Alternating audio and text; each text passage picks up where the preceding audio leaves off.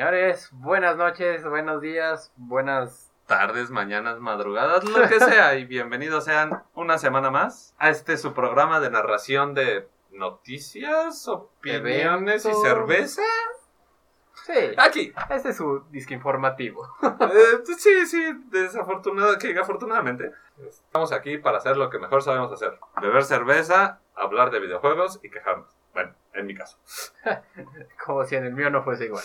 Eh, hay que ser políticamente correctos todavía. Todavía no llegamos al punto donde tenemos que hablar de las cosas escabrosas que hay en este nuestro bello mundo. Pero efectivamente, como estabas mencionando, hay cosas que todavía no somos expertos, que no podemos mencionar, que deberíamos omitir, porque nuestro juicio tal vez no sea el mejor, Pero todavía no es momento. Aunque hoy empezaremos a sacar algo de sal. pero aún así mejor lo omitimos. Pero vamos a omitirlo por el momento. Este, ¿Listo para hablar de los gotis de este año? Ah, Continuaremos con la sección de Gotis porque si nos escucharon la vez pasada, como sé que lo hicieron porque nos aman tanto, eh, Sí, vaya, obviamente. Nos faltó muchísimas secciones de, de los Gotis, muchas categorías. Y más eh, que secciones, hablar bien de los que van a ser, este, los que están promovidos para Gotis. Antes que nada, vamos a dar una pequeña reseña de las noticias de esta semana, al menos lo que pude encontrar. Créanme, no, no siempre va a ser tan divertido, pero esta semana les traigo una buenísima.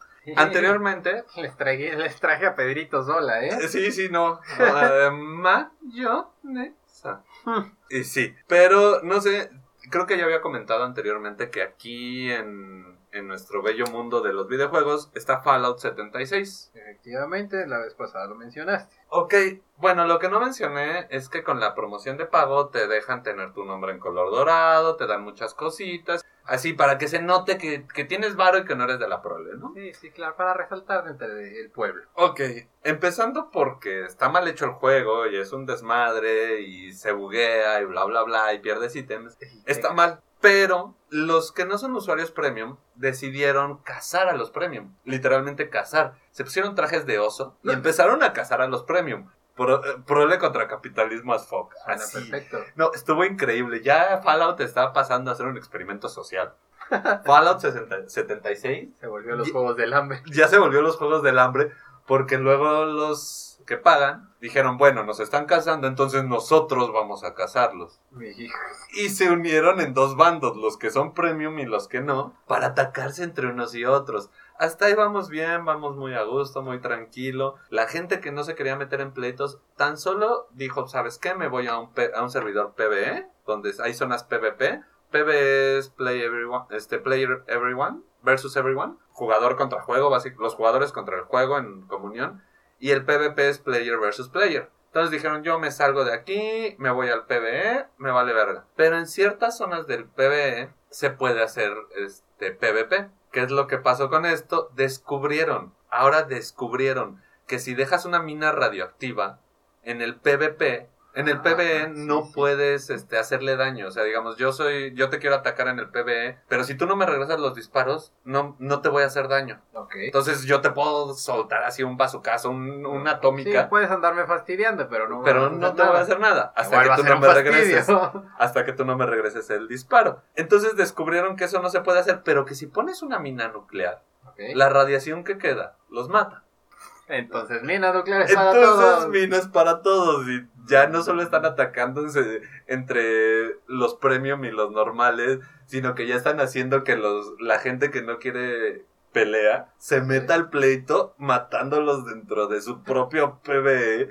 Fallout 76, un juego no es, pero como experimento social, Vaya que suena perfecto. sí, no, o sea, podríamos sacar una tesis de ahí, ¿eh? Me recuerda ¿Comunistas? un poquito a WoW, como cuando te metías así, tú bien tranquilo, hola, soy nivel 10 y llegaba un sujeto de la nada, ah, me va a ayudar. Toma, muerto. Toma, backstab. Oye, pero bueno, ya spawné, sales de la iglesia Y toma y otra toma, vez. backstab. ya te estaban esperando afuera del pueblo. A mí me casaron en WoW, por eso nunca lo continué. No sé a quién hice enojar, algo estúpido de haber hecho. Y me casaron, entonces por eso. Yo, yo entiendo a, esta perso- a estas personas de Fallout, pero neta, ya, o sea, ya se salió de control. Sí, claro, no sé qué va a Fallout les dieron, les dieron pretextos para ponerse así de violentos. Bueno, sí, o sea, entiendo que les dieron pretextos. Pero ¿cómo los van a resolver? ¿Pero qué van a hacer? No, es que ya no pueden hacer nada. a resolver, sí, no. Ya, o sea, ya están metidos hasta aquí en mierda. Me señalé el cuello para los que no me ven. Pero ya están metidos en la mierda absoluta, o sea, y si quitan eso, la gente se va a enojar. Porque ya hicieron sus campales, o sea, y Ya es lo que se están divirtiendo. Ya hay secciones, ya quitar eso está un poco complicado.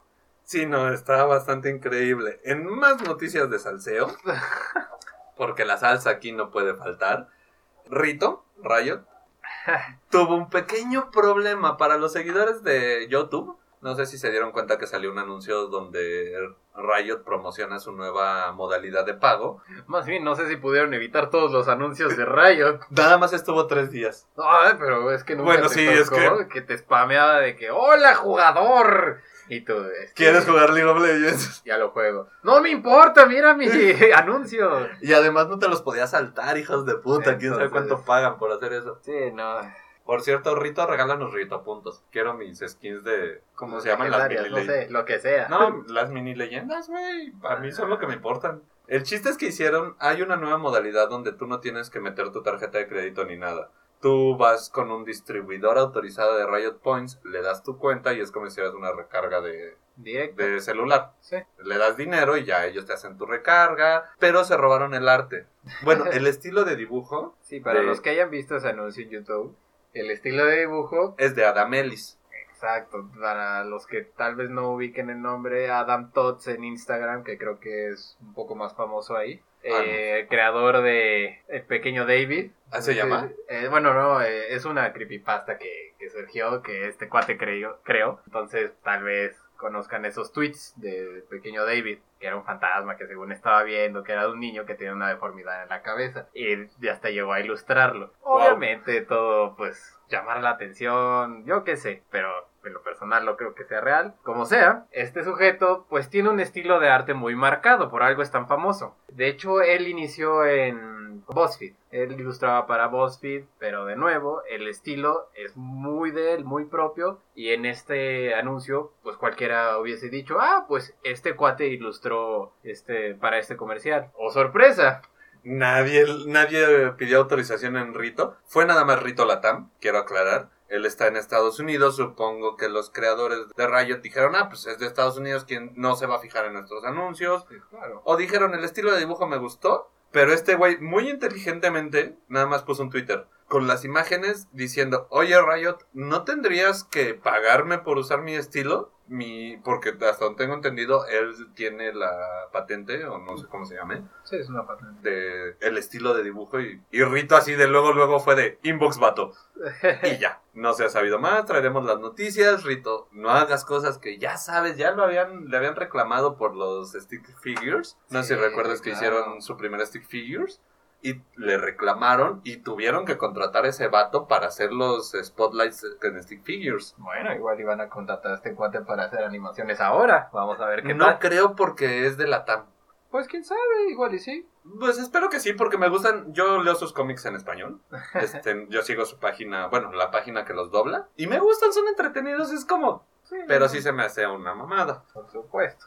Este Rito ya Latinoamérica otra vez exaltando. El Rito ya es una cosa de. Siempre va a traer algún problema. Oh, sí. Siempre. Inclusive, hablando de eso, pues están los esports de la TAM. Para los que sean de México, no sepan, TV Azteca está apostando por los esports, por así decirlo. Está tratando de meter su sección de esports y ahorita está, junto con Riot, tienen compradas las finales de la TAM para transmitirlas en televisión abierta en directo. O sea, Eh, pero este año no salieron, ¿verdad? No, este año no salieron, pero, las a ser siguientes. para el o sea, este proyecto empezó con TV Azteca este año a finales, tiene uno o dos meses, hicieron sus reality shows donde llevaron a jugadores para ser pro players y tienen a sus coach y un caster famoso que yo no conozco, así de famoso es, que se llama Champ, ch- de Champarrito, Ajá. no me preguntes por qué, está ah, también mandando sus tweets de TV Azteca, me debes 45 mil pesos.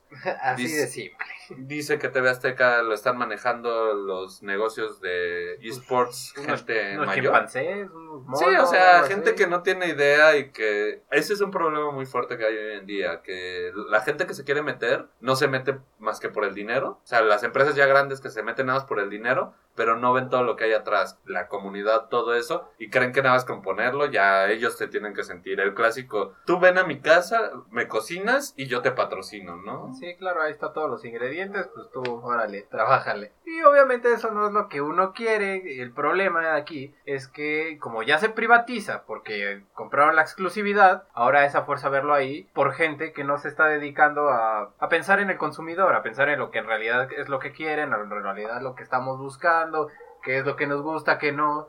Y pues simplemente es como, ah, eso está bonito, órale, transmítelo.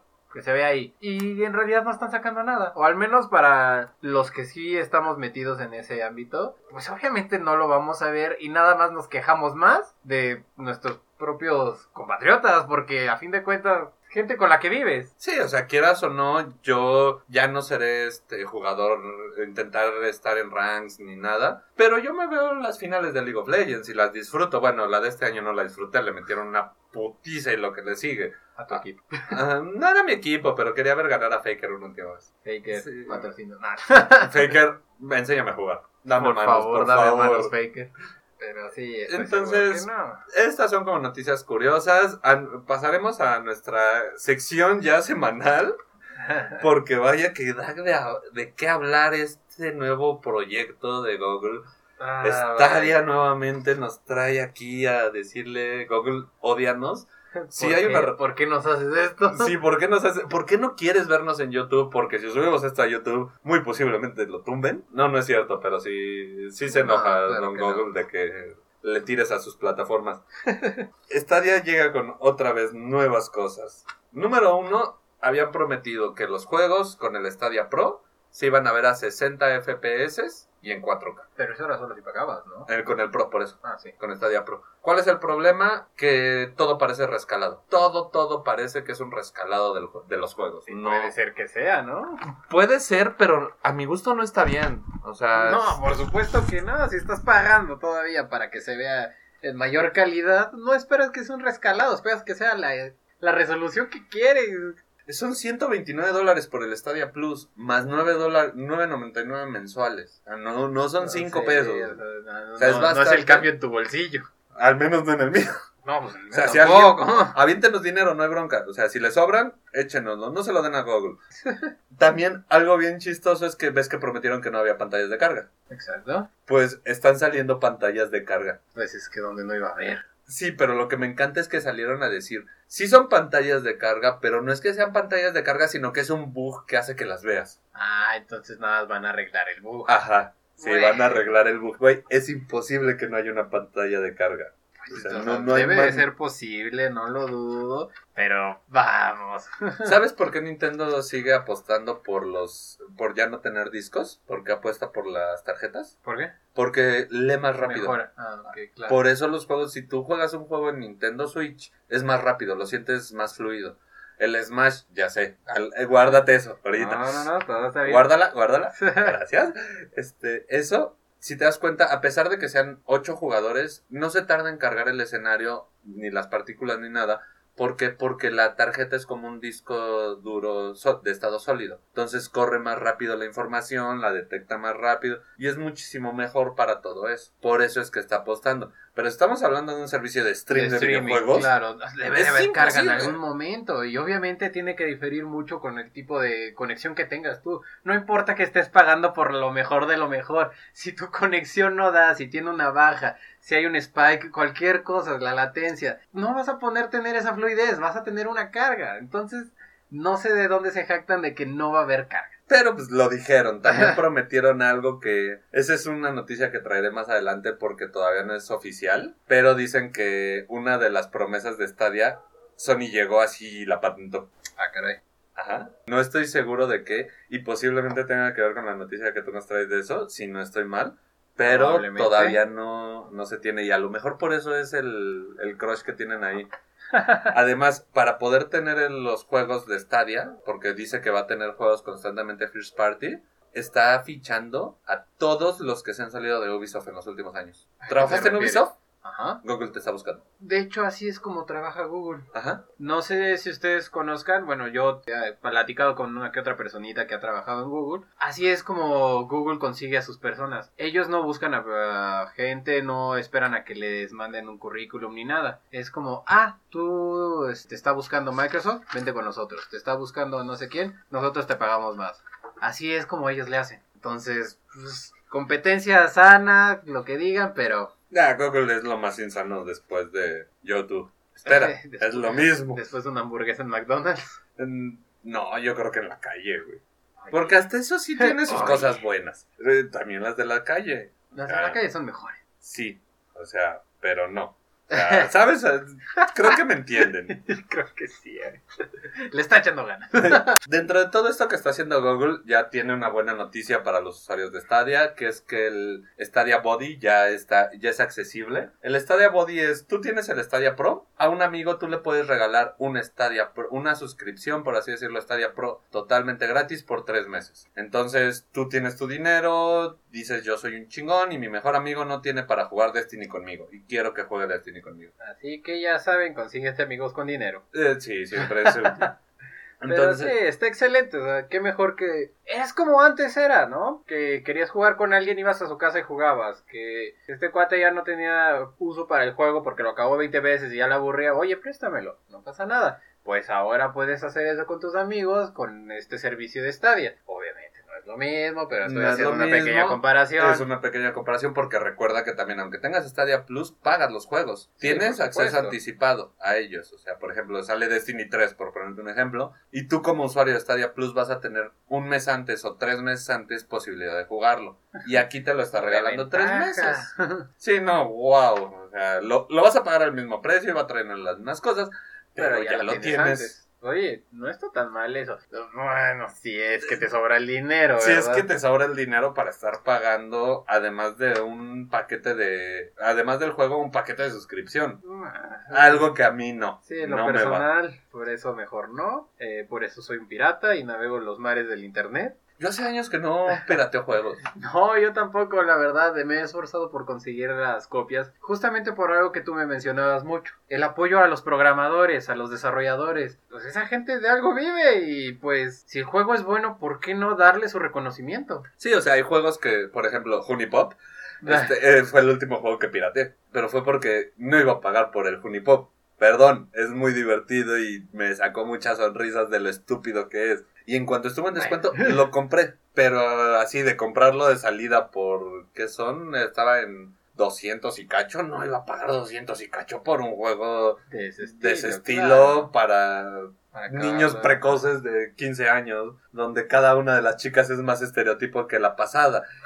Y es en serio, porque cuando consigues desbloquear a la niña gato, te das Oh, cuenta que es súper servil y te trata de amo y ñaña y no. O sea, me dio mucho cringe. Sí, mejor no. Sí, no, adiós, furro. Mejor no, pero de nuevo se le apoya a esa gente, a esos desarrollos, porque a fin de cuentas pueden sacar algo más. Si el juego te gustó y lo estás pirateando y no estás dándole una remuneración a la gente que hizo esto, ah, probablemente no vaya a haber una continuación o algo mejor, ¿no? Sí, o sea, ¿cómo crees que vamos a tener para el próximo año este Super Meat Boy Arcade? O no me acuerdo cómo se llama, la nueva entrega de Meat Boy, que viene ya con el hijo de Meat Boy. Con el hijo de Meat Boy valga. Sí, sí, ¿no sabías? Este, No, Miller va a sacar un juego nuevo de Meat Boy. Y se ve increíble, Bueno, o sea. que tú y Mac Miller tienen Sí, no, yo, yo tengo un, una filia por Mac Miller y todo lo que hace. En más de un sentido, no quiero seguir hablando de eso, pasemos a ¿Qué? la siguiente noticia. También con Stadia, de lo que están haciendo. Sí, porque ya, es sección, o sea, neta ya va a ser una sección al menos sección. ahorita. ¿Qué está haciendo Google ahora? Sí, y por favor avísanos qué está haciendo Google ahorita. ¿Qué está haciendo Google? Pues eh, para empezar, la noticia es PlayStation y Xbox. No sé si han escuchado este rumor de que se están juntando, que están haciendo equipo, que qué van a hacer. Quiero hacer una aclaración el día de hoy. No va a haber cerveza en lata, pero eso que oyen es una cerveza que encontramos en Soriana por 25 pesos. No le des nombre a esa tienda horrorosa. ya lo sé, pero es el único lugar donde la venden. Es cierto. 25 pesos una cerveza. Hablaremos un- haremos un pequeño resumen, no es la cerveza de reseña de hoy, pero viene en una botella de plástico. Por Eh, eso no llenen la bella lata. Un litro de cerveza en botella de plástico. 25 pesos, continúa con Google. Sí, bueno, pues estos rumores de que se están Aliando. juntando, aliando, besando, no son tan falsos.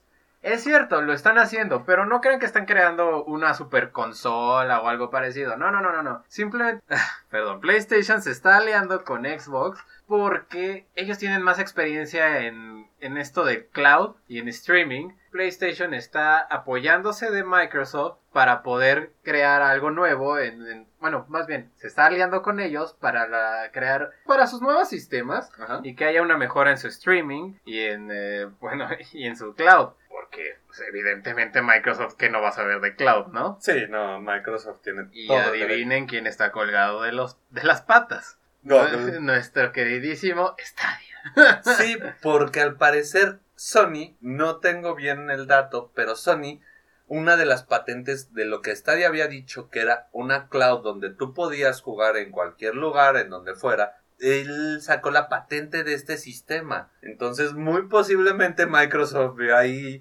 Sony está haciendo esto, vamos a hablar con él y por ahí a ver si se comen a Google. Microsoft tiene ganas de comerse a Google desde hace años. ¿Desde hace o sea, cuánto? e- ese es su crush de la secundaria. así es Así es, entonces vamos a ver qué pasa, vamos a ver le qué está trae. pidiendo al bully ayuda Sí, le está pidiendo al bully, oye, dile a esa chava que yo sí, yo sí aguanto. entonces después de qué creo que 15 años de andarle pidiendo di- el dinero del lunch Sí, ya por fin. ya le está ayudando para conseguir el lunch Es que lo que pasa es que lo que tú no sabes es que esta es una película de los noventas del típico chamaquito que nerd que se vuelve cool.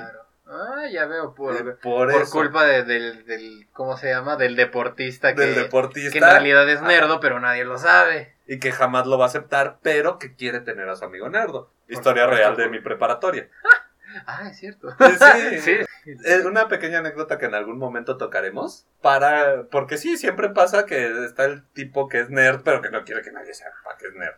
Hablando de Xbox, también ahorita a mí me sacaron muchísimo de onda porque se están aventando promesas a, la esta, a lo Stadia. O sea, ya, ya es término de este programa. Se están aventando promesas a lo Se están estadeando. El CEO de Microsoft salió esta semana a decir dos cosas. La número uno, el nombre de este sujeto es Phil Spencer, que si alguien sabe quién es, es una persona muy divertida para seguir porque dice mil y un cosas, cantinflea, aquí en México lo conocemos como cantinflear, dice tres mil cosas de las cuales ninguna tuvo un sentido con la anterior. Pero le dices, ah, nomás, tiene Ah, todo el nomás, sí, sentido del mundo. sí, o sea, te engatusa como si no hubiera un mañana. Y ahorita acaba de decir que Xbox pretende para el próximo año sacar con su Xbox Pass de 3 a 4 juegos first party exclusivos para Xbox. El problema que yo tengo con Xbox es mucho que sus exclusivos son shooters y nada más. Pues casi todo. Casi todo. No, Bueno, no, no, no. Perdón, Sony me mordí la lengua. Sí, Sony yo lo amo y Nintendo yo lo amo porque sus exclusivos son para todos lados. Son muy buenos, son muy buenos. Pero sí, Xbox, la verdad, por lo general son solo piu piu.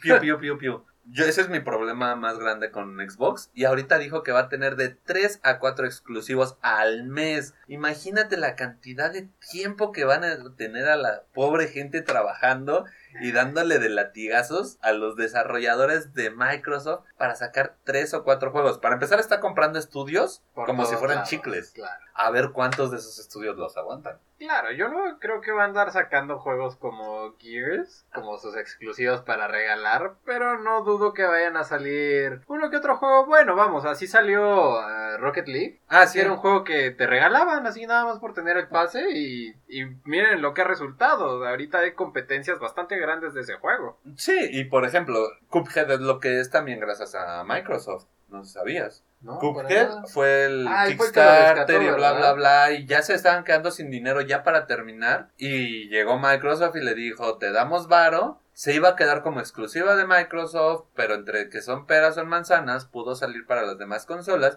Inicialmente nada salió para computadora y para Xbox. Y ya luego lo aflojaron si no estoy mal. Y- o no, no estoy seguro si salió para PS4 y Switch, creo que no están. No, que yo sé. Bueno, probablemente ahorita ya estén, Ah, sí, pero, pero de inicio no. era Xbox y, Y y, y bebé Steam. Ajá. Eh, que básicamente es Microsoft. Ahorita Eh, tú puedes sí, tener tu claro. pase de Xbox en la computadora y los juegos que tienes que son compatibles con tu computadora los puedes jugar. Así es. Esa es una. Y la otra que dijo Phil Spencer, este tipo de verdad, no sé si quiere que todos se le vayan al cuello, se le vayan al... Ah, no sé ni a dónde quiere que se le vaya. Pero dijo que el VR, que Scorpion, que es la nueva consola que viene, no va con VR. No quiere VR, que ya vio que nadie está pidiendo el VR y que tuvo la oportunidad de jugar el Half-Life. El Half-Life. es- El Half-Life Alex. Half-Life Pequeño trabalenguas. sí, desde verano. Entonces él ya, ya, Ya. tiene su experiencia, ya sabe de qué se trata, ya hizo, Ya lo deshizo, acabó, ya. Ya sacó todos los finales. Sí. ya. Y aún así, que su Scorpio no va para VR. Yo lo dije la semana pasada, esta noticia salió esta semana. No me importa lo que pase, tenía razón. Y no pueden demostrarme lo contrario. Pero se me hace raro porque Microsoft siempre intenta apropiarse de las cosas. Se decía Mm, menos, anteriormente que Nintendo, cuando estaba haciendo la Switch, lo que iba a hacer iba a ser justamente eso, iba a ser el, el sensor de movimiento. Y qué raro que salió el Kinect. Pero Nintendo, Bueno, obviamente, competencia sana. sabe hacia dónde. No hay competencia sana entre las consolas. Entre consolas, entre las empresas. en Entre general. nadie. ¿Quién? No, la verdad. sí, o sea. Quisiera decir que los olímpicos, pero sabemos que No hasta manches, ahí. no. Todo aquel que gane dinero por algo, ya la competencia generalmente se vuelve insana. Eh, Si a lo mucho puedo recomendar dos Poketubers, y eso es porque hablan amor del mismo juego. Pero sí, entonces Phil Spencer dice que no va a traer. Vamos a ver en cuánto tiempo se retracta, porque lo vuelvo a poner en este programa. Anoten la fecha, hoy es primero de diciembre. Estaré subiendo este por ahí del 3 o 4. Eh, Phil Spencer se va a echar para atrás y le va a querer meter VR en algún momento a su consola. Probablemente, porque yo creo que para allá están apuntando todos. La gran mayoría. la- Eventualmente, vamos, ¿quién no va a querer tener en su cuarto una cápsula o algo parecido en donde simplemente sea totalmente inmerso al videojuego? Ya estamos hablando de unos 20 años para adelante, pero sí todos. Sí, por supuesto, o sea, son estos pequeño pa- pequeños pasos, pero hacia allá va. Sí, eh, el VR que está ahorita a mí se me hace un Super Nintendo. O sea, se me hace un Super Estoy Nintendo, seguro. ya se probó, ya funcionó. Vamos a darle ahora colores, vamos a darle ahora texturas. Se me hace que el, el Half-Life que va a salir ahorita va a ser básicamente Donkey Kong. Donkey Kong, sí. O sea, el un- un Donkey Mario Kong que- Bros, No, el. Donkey Kong porque Donkey Kong trajo esa premisa de la tercera dimensión en cuanto a texturas. Recuerda cómo era el Donkey Kong que se veía increíble para hacer un juego de Super Nintendo. Sí, Lo ves hoy y dices, esto está fácilmente en un PlayStation 1. Sí, claro. Y es de una generación atrás y con la mitad de bytes, ¿no? Sí. Pero, o sea, como que le está metiendo ahí, va, vamos a llegar a ese punto. Espero que sí, porque yo de verdad muero por estar en un mundo de Final Fantasy totalmente interactivo. Es como no mi sueño. esto. O recorrer el castillo de Drácula, totalmente interactivo. Alguien que no quiere el VR, y esto me saca mucho de onda por el tipo de juego que es, es Cyberpunk. Cyberpunk, el CEO de Cyberpunk dijo esta semana que VR no es para Cyberpunk, que es Cyberpunk es solamente un juego que se va a quedar en consola, pero no va para VR y nunca va a estar. A estos cuates yo los respeto. Me digan lo que me digan, yo les digo que sí, me pongo de rodillas. Eh, y qué bueno, porque fíjate que están hablando justamente de que el sexo en Cyberpunk va a ser para todos los gustos.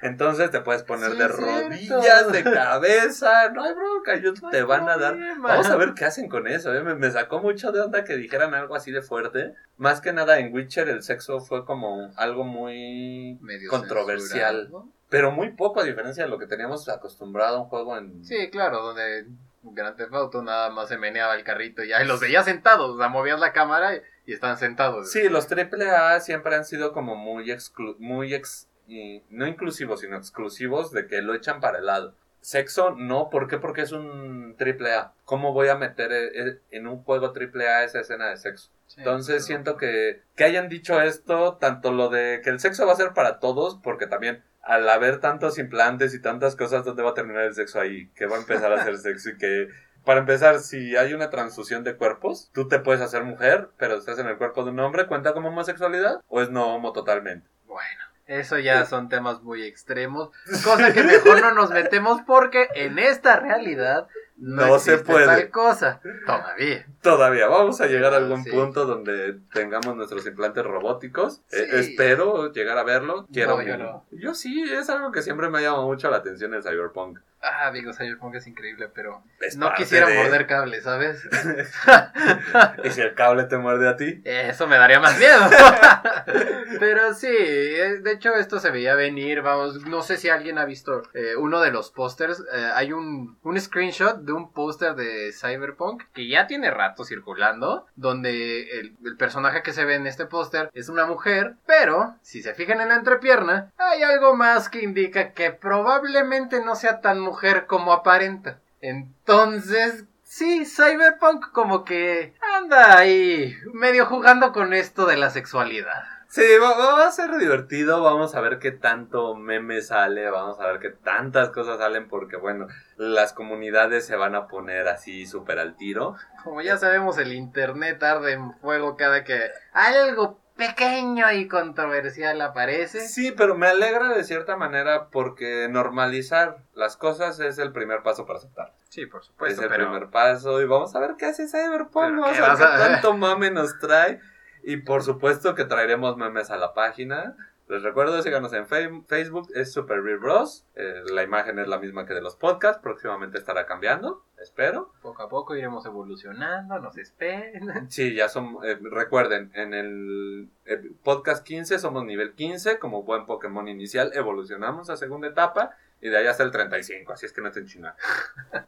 Así que denos chance. Sí, no, o sea, hay que esperar por lo bueno, joven. Última noticia, para todos aquellos que no tengan Overwatch y quieran jugarlo, Blizzard lo está regalando hasta el 4 de diciembre, insisto, qué lástima que esto vaya a salir aproximadamente el 4 de diciembre, pero tenemos descuentos de Blizzard, Blizzard está tratando de comprarnos nuevamente. Ay, después de todo lo que hizo con lo que pasó en China. Déjalo de China, con todas las porquerías que sacaron en la BlizzCon, que neta fue de lo más aburrido que he visto. Al menos no intentaron sacar un móvil esta vez. No estoy tan seguro. cric, cric. Sí, o sea, no Sí, estoy tan sí, seguro. sé. Yo creo que lo intentaron y dijeron, mejor lo dejamos pasar por esta vez. Así, bajita la mano. Y esto, sí. Sí, sí, sí. Sí, ¿No sí. lo oyeron? Ah, uy, qué lástima. Sí, por ahí hay algo truculento con esos sujetos. Pero bueno, son las noticias de esta semana. Me alegro que todo esto esté pasando, nos está dando de qué hablar. Yo me comprometo a traer más Fallout cada semana. Stadia se va a quedar con nosotros al parecer. un Stadia, rato. aunque no querramos, va a llegar. Va a tocar la puerta y va a decir, ya llegué, no traje nada, ¿dónde están las chelas? Va a llegar. me recuerda a mi preparatoria. Sí. Pero entonces hay que darle amor a Stadia, hay que darle tiempo. Mira, es un proyecto que es muy ambicioso. Si Google lo mantiene, va, puede ser muy grande. Puede ser. Esperemos. Pero no lo va a mantener. Ah, sí, no creo que lo ah, Probablemente pase algo así como. ¿Qué era? Google Plus, creo. Esta plataforma que quiso hacerse como Facebook de Google, pero que al final dijo bye bye. Sí, no, yo, yo lo abrí una vez y nunca, nunca más. Incluso hay una aplicación, este, para los que tengan Android, que te daba recompensas por caminar. Pero para abrirla tienes que tener Google Plus. Entonces ya. Entonces ya no funciona. Ah, qué lástima. Sí, gracias Google por romper mis esperanzas de tener dinero gratis. Bueno, eventualmente. Eventualmente tendré dinero por Google. No sé cómo. Posiblemente una bomba. Perdón, eh, ¿en qué estábamos? Eh, amenaza, digo, sí, en noticias. Noticias. Bueno, son las noticias de esta semana. Y una vez acabando las noticias tendremos que pasar... Al drama. El drama de esas personas que pierden sus consolas. ¡Ah, De sí esas es personas. cierto! Que se esforzaron tanto en conseguir ese pequeño juego que tanto quisieron. Y se ven opacadas por alguien.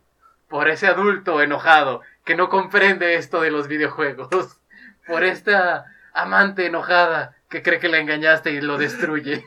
Voy a romper una lanza aquí porque el- estuvo un meme muy fuerte y se me había olvidado. Estuvo un meme muy fuerte en internet de una chica que vendió la consola, la Switch de su marido. Y yo la vi, me morí de risa, eh, bla, bla, bla. Pero si te metes a investigar, y esto lo quiero traer por eso, la chica le compró a su esposo la edición especial de Super Smash Bros. de Switch.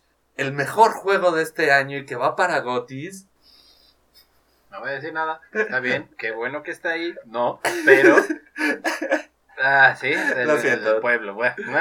El pueblo lo pidió. Y esta chica lo puso a la venta. ¿Cuál es el problema? Que todo el mundo la atacó. Ella le compró ese Switch, pu- puso a la venta el que su esposo se compró por puto sicón, que todos hemos hecho algo a, a espaldas de nuestras parejas de, Sí. no te vayas a comprar esto. Sí, no, yo- a mí me pasó con un gato. Claro, no te vas a echar un cartón de chelas, no, hombre. No, y ya con el cartón de chelas, toma, te lo traje. Ah, su puta madre. Híjole. Sí, nunca te ha pasado, es horrible. Bueno, no es muy bonito, en realidad. Y yo, ¿qué? Creo que me ha pasado, pero he estado muy alegre al respecto. Y preocupado. Y preocupado porque ya no sé dónde meterme. Exacto. En las chelas. No, pero ya después, ¿dónde me escondo para que no me vean muerto? Ah, todos saben que la muerte es solamente un paso en la evolución, en seguir con esta vida. Y pues bueno, no se queden con una noticia, no se queden con las cosas, investiguen. Y si no, denos una semana y nosotros traeremos la noticia. Sí, Siempre si con un no, meme. coméntenos también. Ya les dijimos que tenemos nuestra página de Facebook, ahí pueden comentarnos todo lo que quieran. Eh, Por favor, no nos digan de grosería.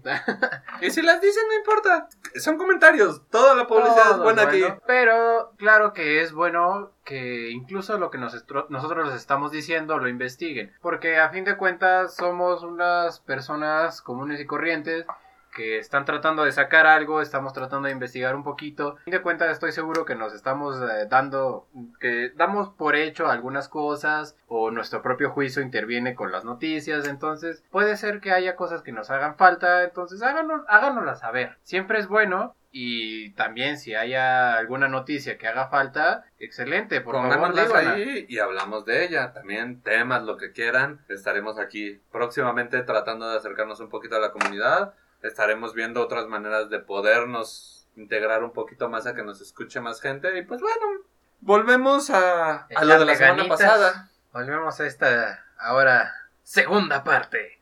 Los gotis.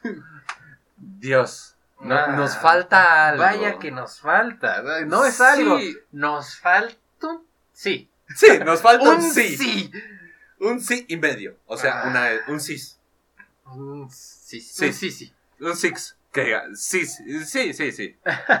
Pero bueno, la semana pasada trajimos hasta cierto punto. Empezaremos hablando de las secciones que nosotros podemos hablar que nos faltaron y luego pasaremos a ya detallar los que van para Gotis. Ya hicimos nuestra tarea, investigamos, golpeamos gente para que nos dijera qué tan bueno estaba el juego. Recuerden, bajo amenaza siempre dice la verdad la gente.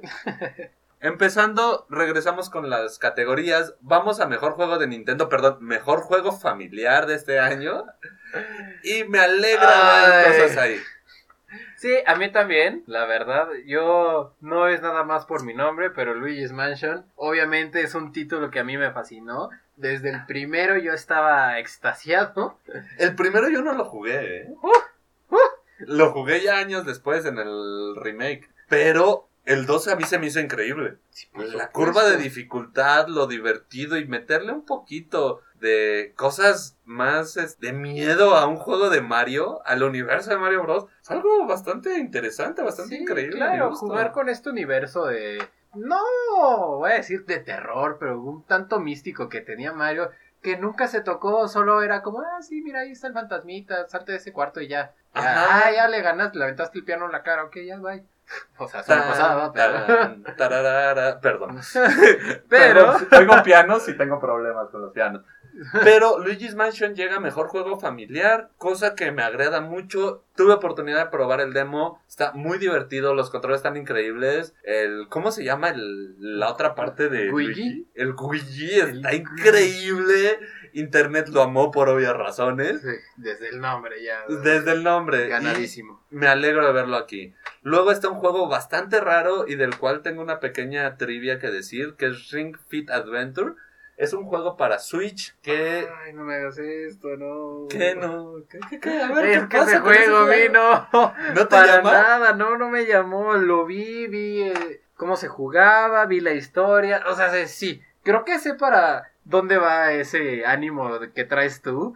Pero la verdad, ay, es otra vez Nintendo haciendo sus loqueras. Eh, Es que a mí me gustan esas loqueras, a mí me gusta que tenga esa interacción, ese querer buscar algo diferente en cuanto a un gameplay normal. Que tenga los motion caps desde Wii ya es algo que Nintendo trata de innovarse. Para mí, este Nintendo Labo es una obra de arte en cuanto a programación, ingeniería. Está Sí, increíble. Por supuesto, yo sé que es un trampolín para algo mejor, pero Sí, yo entiendo tu Ugh. cringe con eso, yo entiendo tu dolor. Pero, ¿en Japón se agotó? En bueno, Japón salió Nintendo a pedir disculpas de que la gente se acabó en una semana el juego y ya no había más copias porque pues, ni Nintendo creyó que iba a funcionar. bueno, y- es que Entonces, uno no puede tener ese ocio acá. Ah, no, sí lo podemos tener y es más común acá. Por eso es que no sacaron tantas copias para Japón y para el resto del mundo está haciendo como me. Pero Japón lo ama y si algo ama Japón, Mm, algo debe de estar haciendo bien. Lo probaremos, no traeré un análisis porque la neta que hueva. Es un juego muy básica. Sí, la verdad de está canasta? muy sencillo. Pero Me para... sorprende que esté aquí. Por lo que dices de que quiere innovar y esas cosas, ok, lo entiendo. Ah, tal vez eso logra que tenga la mención, pero no, va a ganar va a ganar. esta sección. No, no, va a ganar, nada. no te preocupes. Ah, ya sé cuál va a ganar. Eh, yo no, ¿eh? Porque el siguiente Ah, título... siempre Bueno, vamos a empezar desde abajo. Viene Yoshi's Crafted World. Que ¡Qué está bonito! hermoso. No, no puedo, no puedo con ese Desde que juego. salieron los de estambre, Nintendo dijo, este es mi mole, voy a sacar cosas lindas y bonitas de mis animalitos. Y Kirby. Es uno de sus animalitos. Es su dios. Ese es el villano más querido. Ah, sí, quiero que la próxima semana me traigas una, Eh, una noticia completa de eso. Vi un video de una chica que estaba haciendo un- una especie de tesis del por qué Kirby era en realidad un villano y no un héroe. Pero de verdad lo explicaba a un detalle tan matemático, tan bien preparado, con animaciones, gráficas, todo de verdad estaba precioso. Entonces, sí, creo que tendré que estudiarlo. Si puedo, si puedo encontrar el video, porque la verdad eh, no lo he encontrado, eh, lo subiré a, a la página de Facebook. Por favor. Pero sí, ya hablaremos hablaremos un poco de este hermoso héroe no héroe. Pero bueno, volviendo al punto, eh, todo esto del mundo de estambre, del mundo de cartón, le ha funcionado a Nintendo y güey, no sé por qué le seguimos comprando. porque es hermoso. Es hermoso, pero no manches, nos están vendiendo. Obviamente, el motor gráfico. Miniso, no lo necesito, pero es muy bonito. Acabo de ir y ya tengo una pluma fuente hermosa. Ahí está. El motor gráfico está muy bien, pero es muy básico. O sea, son juegos muy básicos, pero que por el puro simple hecho del arte nos están ganando. Nintendo volviendo a hacer lo suyo. Y lo mejor que viene a mi gusto, el que va para GOTY, Super Mario Maker 2. No puedo creer lo bien que está hecho, lo bien que subieron continuar con uno de sus juegos más vendidos. Super Mario Maker fue la epítome de quiero en algún momento aprender a desarrollar, quiero hacer las cosas. Cómprate el Super Mario Maker 1, aprende qué es un nivel, qué es una curva de dificultad. La cantidad ingente que hizo la comunidad, niveles automáticos con música, nivel técnicas que buguean el juego para pasar, que ya les llaman, este, tienen un nombre llamado Kaizo, que es agarrar una concha, brincar en el aire, aventarla para arriba, Ah, sí, bien pegarle una bomba mientras brincas otra vez para agarrar la concha, dar 30 vueltas, explotar la bomba, rebotar la concha en la pared y caer en la bandera. Entonces, sí, sí, es toda una gran técnica. eh, pero yo creo que no sé si se merezca esto. Porque la verdad, ¿quién se merecería esto? Es toda la gente que ha creado los niveles. En realidad, aquí fue Nintendo el que dijo, ah, pues ya no tengo nada que hacer, ya no voy a crear mapas. ¿Sabes qué? Que lo creen ellos. Sí y no, porque las herramientas te las dan súper digeridas. No es como que puedas romper todo el juego. Todo está perfectamente hecho para que las físicas funcionen. Metieron rampas. O es- sea, yo entiendo, pero es como decir, pues si un artista usa Photoshop y crea una obra de arte, ¿qué? Eh, ¿Se va a ganar el premio Photoshop?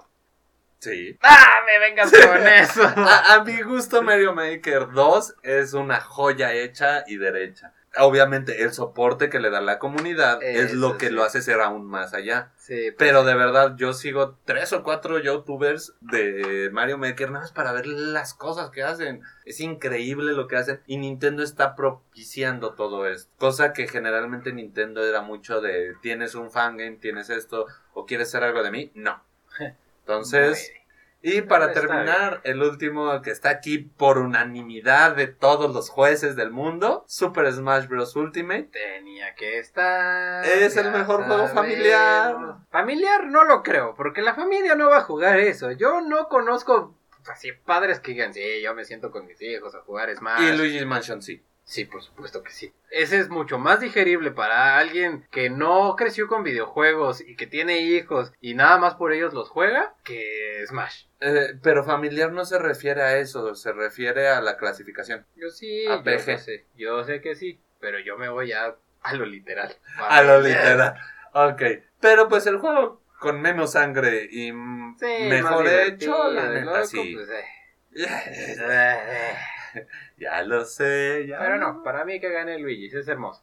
¡Es Yo- hermoso! Eh, Es hermoso, Es está más, muy bien Yoshi hecho. es más hermoso, pero Luigi, no sé, tiene esa jugabilidad más bonita y tiene lo hermosito y puedes jugar Y tiene a Luigi. y tiene a Luigi. Sí, bueno. Tiene al underdog. Tiene under- Ah, sí, tú siempre vas a ir por el underdog. No, en realidad aquí el underdog sería Ring Fit. Y yo, Luigi. Bueno, Luigi es el underdog del underdog. ¿Eh? ¿Eh? O sea, sí sería Ring Fit, el underdog, pero como, como juego. Como de todos los personajes. Ah, sí, Luigi está súper... Súper valorado por la comunidad, infravalorado por su compañía. Sí, efectivamente. No se hable de Waluigi. No, Waluigi no existe para Nintendo. Ay, güey. Lo siento, es uno de mis personajes favoritos. Y, y pues, no Sí, hay amor. recuerdo cuando me explicaste todas las razones para Y lo amarlo. expliqué aquí. Entonces yo te voy a pedir que juegues Luigi, Waluigi X Wario. Yo, ex máquina. No, X Wario. Es un juego de citas entre Wario y Waluigi. Eh, espera, ¿eso sí era real? ¿No Sí, era es algo real. inventado? No, ¿es, es real? No, espera, no me hagas jugar Necesitamos eso, el análisis de ese juego en la página, por favor. Ay, está bien. Denos su apoyo para que lo juegue y, y veamos cómo parte de su alma se destruye. Sí, de por sí. Si de por sí ya la traemos un poquito mangoneada. sí. Porque volvemos a ver otra vez en mejores juegos de peleas, Super Smash Bros. Ultimate va nominado al GOTY de mejor juego de peleas de este año. Ahí Wow. sí lo veo. Ah, Como sí. juego de peleas, sí. Sí, o- ok, Ahí sí, sí. ahí sí, sí, sí. Tenemos a Samurai Showdown, un clásico que vuelve. No sé si lo recuerdes. No, la Salió verdad. para la Play. Un juego de samuráis que pelea. Bonito en ese Vaya. momento. No he visto el nuevo. Este. Toma reseña. Sí, excelente reseña, pero era un juego con buena jugabilidad, excelentes personajes, pero que se vio muy opacado por Darkstalkers. Salió en el mismo año. Uy, no. Entonces, ¿quién le iba a pelar cuando tenía Morrigan enfrente? Sí, no, no, no, no, no. Y nuevamente, sale junto con Dead or Alive 2. Menos todavía. No, pues para nada. Or Alive supuesto. tiene un motor de, que diga de gráficos increíble. ¡Oh, Dios, no esperaba esto! ¿No lo sabías? Sí, lo sé, lo, o sea, lo sé, lo jugué, lo he visto. Y, y de hecho es algo que me molestó un, un poco bastante de ese juego. Me encanta. ¡No! ¿Cómo te encanta eso? Es antinatural. Güey, el motor de gráficos que tienen para los senos es horrible, pero le da interacción al juego. Si jugases con los senos. Me gustaría, a ti, ¿no? Uh, no entremos a detalle. Creo que ya nos estamos desviando. Nos un estamos poco. desviando, bueno. También salió con Dead or Alive. Dead or Alive 2 va nominado como GOTY, pero creo... ¿Es el 2 o el 4? Me sorprende que. eh, creo que está mal la lista que estamos viendo porque hice el 2. Pero la verdad, ahorita ya. Están en el 4 y No, están ya van en más el 4 o en el arriba. 5. sí, ya. No, pero el último que jugué porque un amigo es así súper fan de los Dead or Alive, justamente por su motor de gráficos. Y lo jugué y está muy bien hecho. O sea, dejando de lado. Dead or Alive es un juego fabuloso. No sé por qué dejé de jugarlo, pero de verdad a mí me encantaba. Es de los juegos de pelea que más, más disfrutaba. A nivel de Blaze Blue. A nivel de Blast Blue. de Ah, ok, porque yo sé que es como de tus tops. Sí. Y sí, es muy buen juego, los controles responden bien, la- los hitbox son excelentes, los combos son controlables, no es este el combo infinito de Marvel vs. Capcom. Sí, no. Entonces son buenos juegos, me alegra saber que los siguen creando. Tenemos también Mortal Kombat 11, no, Ya lo es. Mortal, ya. ya no es Mortal Kombat, eso de que lo hicieran políticamente correcto, que le pusieran ropa, que bajaran a los fatalities. Tú quítate por favor de aquí. Y aquí viene el caballo negro. aquí. Y aquí viene el caballo negro Jump Force. El Jump Force de este año, creador del eh, juego de personajes de la Shonen Jump. Dígase los JoJo's, dígase One Piece, dígase Bleach. Yo copia de Naruto. Eh, También sale Naruto en la Jump Naruto, Force. Pero este juego, la verdad. ah, mis críticas ahí van. Adelante. Es solo un revestimiento de todos los Naruto que han salido. Lamentablemente, de a, mí no, me- a mí no me van a bajar de esa creencia. Está muy bonito. Sí, eh, es cierto esto de que meten a todos estos personajes. A mí me enamora ver a todos estos personajes peleando de universos distintos. Es increíblemente bello. El hecho de que tú tengas que andar ahí con un personaje creado de la manga del muerto. Sí, no, no está, está, tan padre. espantoso y que el HUD sea en vez de, ay, sí, menú eh, versus principal, eh, no sé, Sí, pelea. Hood japonés. Sí, es de que tengas que andar caminando por todos lados y hablando con monitos para poderte a pelear. Ah, está tedioso. Pero bueno, el sistema de Naruto siempre fue bueno. No por nada salió hasta tal punto de Ninja Storm 19 Revolución. Sí, Boruto. la verdad sí, pero ya es la copia de la copia de la copia. O sea, de verdad es una copia de carbón que, que aunque tenga personajes tan bonitos, ya no le Yo veo tanto disfrute. Yo sí siento que tiene su propia Esencia. esencia, Sí, exactamente. esencia su única, propia bro. esencia única. Sí se parece mucho al Naruto. Pero me gustó el estilo que manejaron en este, porque el anterior no me gustó, sinceramente lo odié. Pero vamos a ver qué, cierto, qué va a poder hacer. Yo le voy, sinceramente, al Dead or Alive o al Smash. Yo también le voy a Dead or Alive. Smash, pues. Sí, o sea, quieras o no, como juego de peleas está bien hecho. Sí, está bien hecho. Sí. Sí, sí, mamá. Sí, no, no puedo decir que no, ese es mi problema. Es que sí, o sea, yo te entiendo. Ahorita vamos a ir a donde yo no puedo decir que no. Mejores juegos de dirección. Volvemos a ver a los gotis. Ah, sí, ¿verdad? Literalmente, ahí están los gotis. Por- ¡Control! eh, vi una reseña, aprovechando que aquí no tenemos mucho que decir todavía. Vi una reseña de control de un chavo que compró control y le pone una estrella. Y dice, está muy divertido el juego, las mecánicas están interesantes, me entretuvo la historia. historia. Pero estoy muy enojado porque yo pensé que estaba contra- comprando un control para mi consola y en vez de eso me dan un juego. Pagué 60, jo- pe- 60 dólares por un juego Cuando, cuando yo, quería un control- control para poder jugar. Está increíble el juego, pero los odio por ponerle ese nombre. Es la mejor reseña del mundo. Está increíble. La intentaré poner en, en el link del, del podcast Sí. porque yo la vi y la amé. Ay, está preciosa esa reseña. Pero tiene sentido, vamos. Es, es un juego que no está hecho para que tengas horas y horas de acción y, y saltos, explosiones. No, no, no. Te lleva de la manita en una historia bastante peculiar donde tienes que pelear, obviamente, tienes que defenderte. Pero más que nada es la historia. Es, es- este camino que tienes que. Dejémoslo ahorita todavía. Este, porque los gotis los vamos a reseñar de último. Tienes razón, entonces no me voy tan, tan de lleno, pero bueno. Directamente es Control. de Control, Death Stranding, Resident Evil Remake, Sekiro y Outer Wilds. Para Oh. dirección, Sí, en lo hecho, personal, ¿verdad? Son todos los ajá, son gotis. los gotis. Ah, Tiene sentido. Eh, no, sin Smash. Tiene sentido. si no, vi, vi el Smash ahí, te doy toda la razón del mundo de odiarlo. Sí. Pero ahí en esos juegos que son más de historia, que son más de cómo lo llevas, sí están muy bien. Yo le voy. Camino Ah. del bushido. Yo, no, yo le voy a Death Stranding en cuanto a dirección. Porque Kojima si tiene algo es que sabe dirigir las cosas. Sí, por supuesto. Vamos, Resident es hermoso, pero ya todo el mundo conoce la historia y ¿qué, qué le vas a sacar de historia a un juego ya viejo, no? O sea, le vas a Pues, o sea, sí, le- le yo sé que le ¿eh? metieron, yo Le sé que sí le metieron, pero bueno, está bien. Creo que por ese lado sí, pero es algo que ya estaba. Entonces, La dirección ya, ya, o sea, el director la base juego ya estaba. ya lo tenía hacia dónde iba a ir. Sí, entonces. Mientras que no, con Death Stranding, yo siento es que- algo bastante nuevo. Yo lo pongo en 13 y Sekiro. Outer Wilds no siento que tenga una muy buena Outer dirección. Wilds está. Es muy disperso para hacer este un, buen- un juego bien dirigido. Ah, sí, es demasiado disperso. Eh, Sekiro, pues es que es, es lineal, entonces. Sí, entonces no. Y Control está increíble, pero. Vamos a. Yo lo pero dejo entre creo esas que le falta un poquito más, ¿no? Yo creo que, que pudo haber sido más. Sí, yo lo dejo entre esas dos. ¿Tú qué dices? Sí, creo que también esos dos. Creo me iré más por Death Stranding por lo mismo que dices. Es un director frustrado de cine. Entonces, sí, va a ser el, va a ser el bueno. Pero ¡boom! Vaya. Mejor juego de impacto. Esto está bastante interesante. Concrete Genie no lo conozco y de aquí solamente tengo cosas que decir de dos juegos, que es Gris y Life, la- Life Strange Strange. 2. Sí. King estoy en las y mismas. Sea of the Soul. Ah, no, sea, Sea of, of the Sea of Soul. Solitude.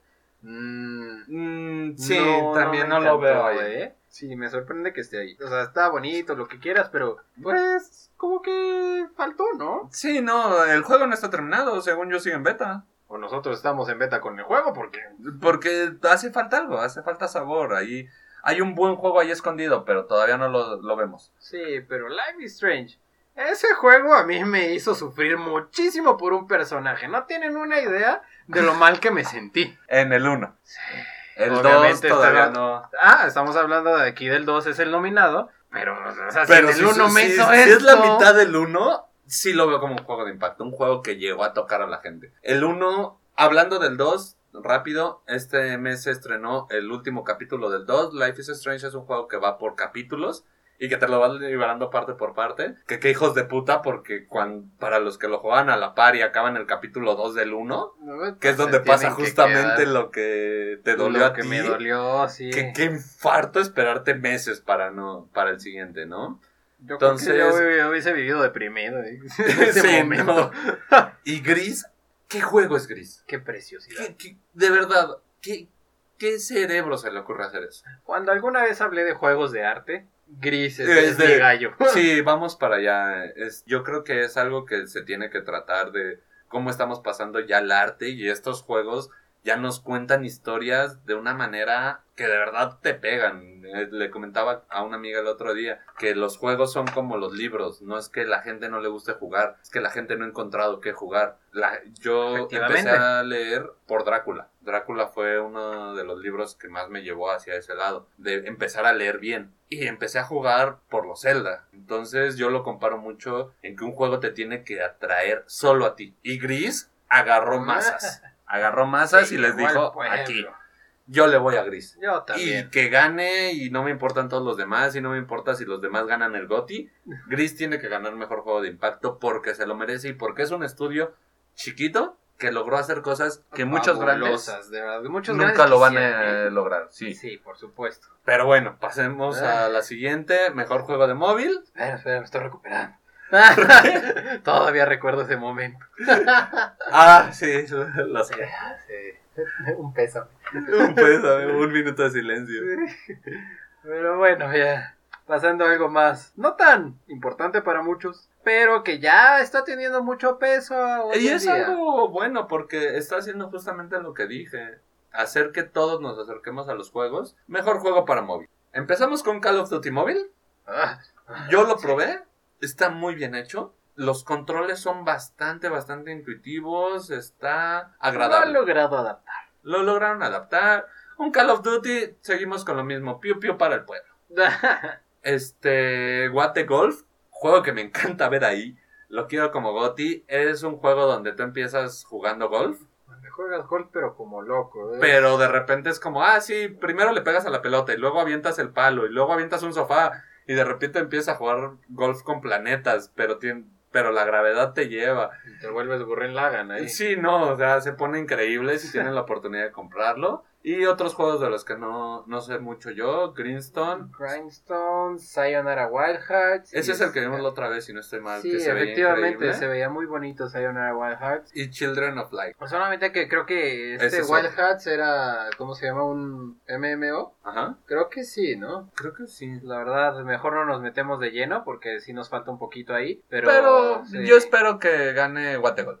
¿Por qué? Porque me encantó. Ya, ya con eso. Mejor juego multiplayer, Apex Legends. Nuevamente se le ha dado Oh. mucho a la comunidad. Sí, Entonces claro, está pues, muy bien. Tiene lo suyo. Borderland 3. Qué hermoso, sí. Qué hermoso bellísimo. es. Jugar con tus compañeros esto. ¡uh! una maravilla. Sí, ¿hay fuego amigo? No. Ah, qué lástima. Creo que sí. Debe de. Ay, pero ya sabes, cuando estás usando armas de fuego, explosiones, esas cosas de, de impacto, sí. Lo compro para el dolor. Sí, sí, sí, me he muerto tantas veces así. Tom Clancy The Division 2. Los Tom Clancy son piu piu bien hechos. Son muy buenos, la verdad, todos los Splinter a mí me enamoraron. Eh, no tanto porque yo los jugara, pero mi hermano como le fascinan Ah, y lo veía jugarlos. Yo vivía enamorado de todo lo que pasaba en ese juego. Yo jugué el The Division 2, está entretenido, me patearon como 19 mil veces, pero está intuitivo, está fácil adaptarse, solamente es agarrarle. Y mi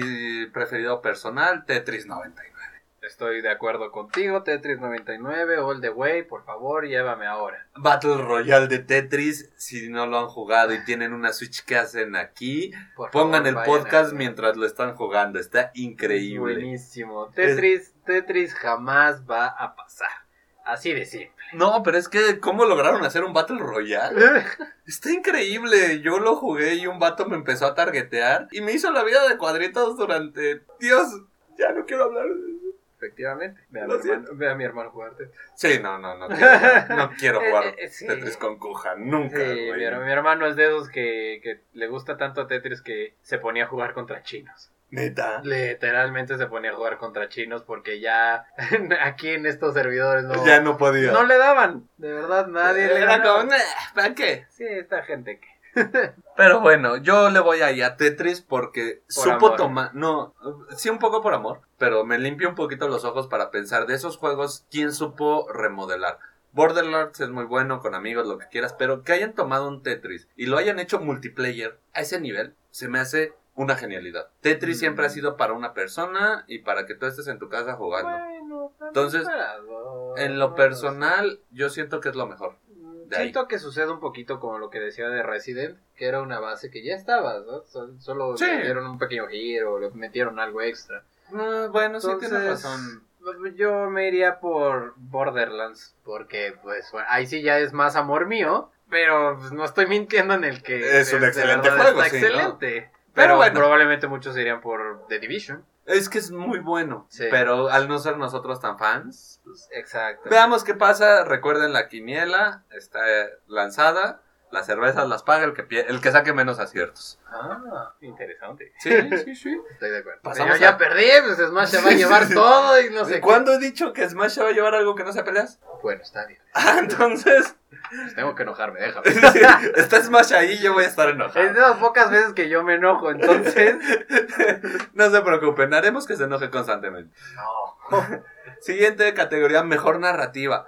Esto me trae muchos, muchos, muchos problemas. ¿Por qué? Porque están juegos que tengo muchas ganas, que no les tengo ganas, y solo hay uno que no conozco aquí. y Yo soy un juego que, un jugador que se va más por narrativa. Disco Elysium. Exactamente, no tengo ni idea de qué sea Disco Elysium, que es nuestra primer nominado. Lo investigaré, pero no creo que no es tan, tan sonado si yo no lo he oído para juegos de narrativa. Yo Con- sí lo he visto un poquito, la verdad no sabré explicar en su totalidad de qué trata, pero puede ser que sí. Es que, de nuevo, aquí tenemos en esta sección a, a nuestros queridos nominados Amigos. a Gotis. Sí. Entonces, sinceramente creo que no está a la talla. Yo voy con el siguiente, A Plague Tale Innocence. Perdón en mi inglés. Ese es un juego que en lo personal tengo muchísimas ganas de jugar por la narrativa. Sé que la jugabilidad es incluso mala, pero se trata de una chava, una niña durante el, eh, la época del Renacimiento que tiene que escapar de, de ratas. Por razones, no voy a contar más. Vean los trailers, está increíble de qué trata la historia. Todo circula alrededor de las plagas. Entonces, sí, no, está increíble la historia. Yo estoy enamorado y estoy a dos segundos de comprarlo. En cuanto esté en descuento, yo me voy de hocico por él. Porque pues, obviamente hay que respetar la cartera. Sí, no, primero, primero la renta, luego la venta.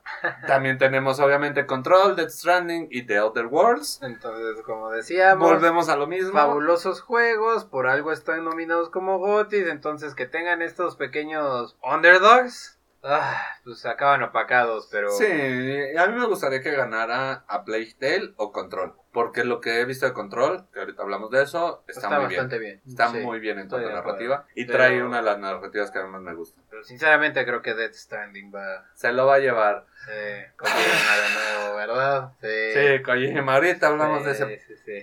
sujeto. Ah, bueno. Mejor juego continuo, básicamente mejor juego que estás juegue y juegue y juegue. Me sorprende. Me que sorprende no que no esté tan- aquí nuestro buen amigo League of Legends. Sí, ya es un Nemesis, ya, Ya, tenemos que acabar con él. Tenemos Apex Legends, Destiny 2, Final Fantasy XIV, Fortnite y Tom Clancy. Yo aquí le voy a Fortnite. Ya hemos hablado de ellos, por eso no los voy a... Sí, no vamos ¿Tocar? a entrar a detalle, pero yo también creo que Fortnite va a ser... Sí, por más que. Destiny ahorita esté, por más que Final quisiera verlo ganar un GOTY, porque hace años que no gana GOTYs. En realidad es porque no tiene ninguno. Tengo que investigar eso, pero Ah, creo que nunca se ha ganado algo de eso. Pero sí, nos gustaría muchísimo. Ah, Ay, siguiente categoría. Mejor RPG. Como ustedes saben y si, bueno, se deben de haber dado cuenta y si no se los digo, yo soy fan de los RPGs. Desde el primer capítulo creo que quedó un poco claro que, Sí, que- que crecimos con los RPGs. Y, y aquí es donde aquí me toca un poco la moral. Tenemos a Disco Elysium que, Que de- como no tengo mencionamos, no tenemos mucha experiencia en ese juego. Mu- se ve hermoso y lo que quieran, pero no hay experiencia ahí, entonces, ¿para qué les ¿Para qué decimos que no? Final Fantasy XIV, que como mejor RPG no lo veo. O sea, es un juego que por más que hayan actualizado ya es un MMO. Entonces, no lo veo sí, como mejor RPG. Yo tampoco lo veo así. Un RPG para mí tiene un final y un MMO Es jamás. forever. Sí, no, bien está en Sawat Bridge que dice.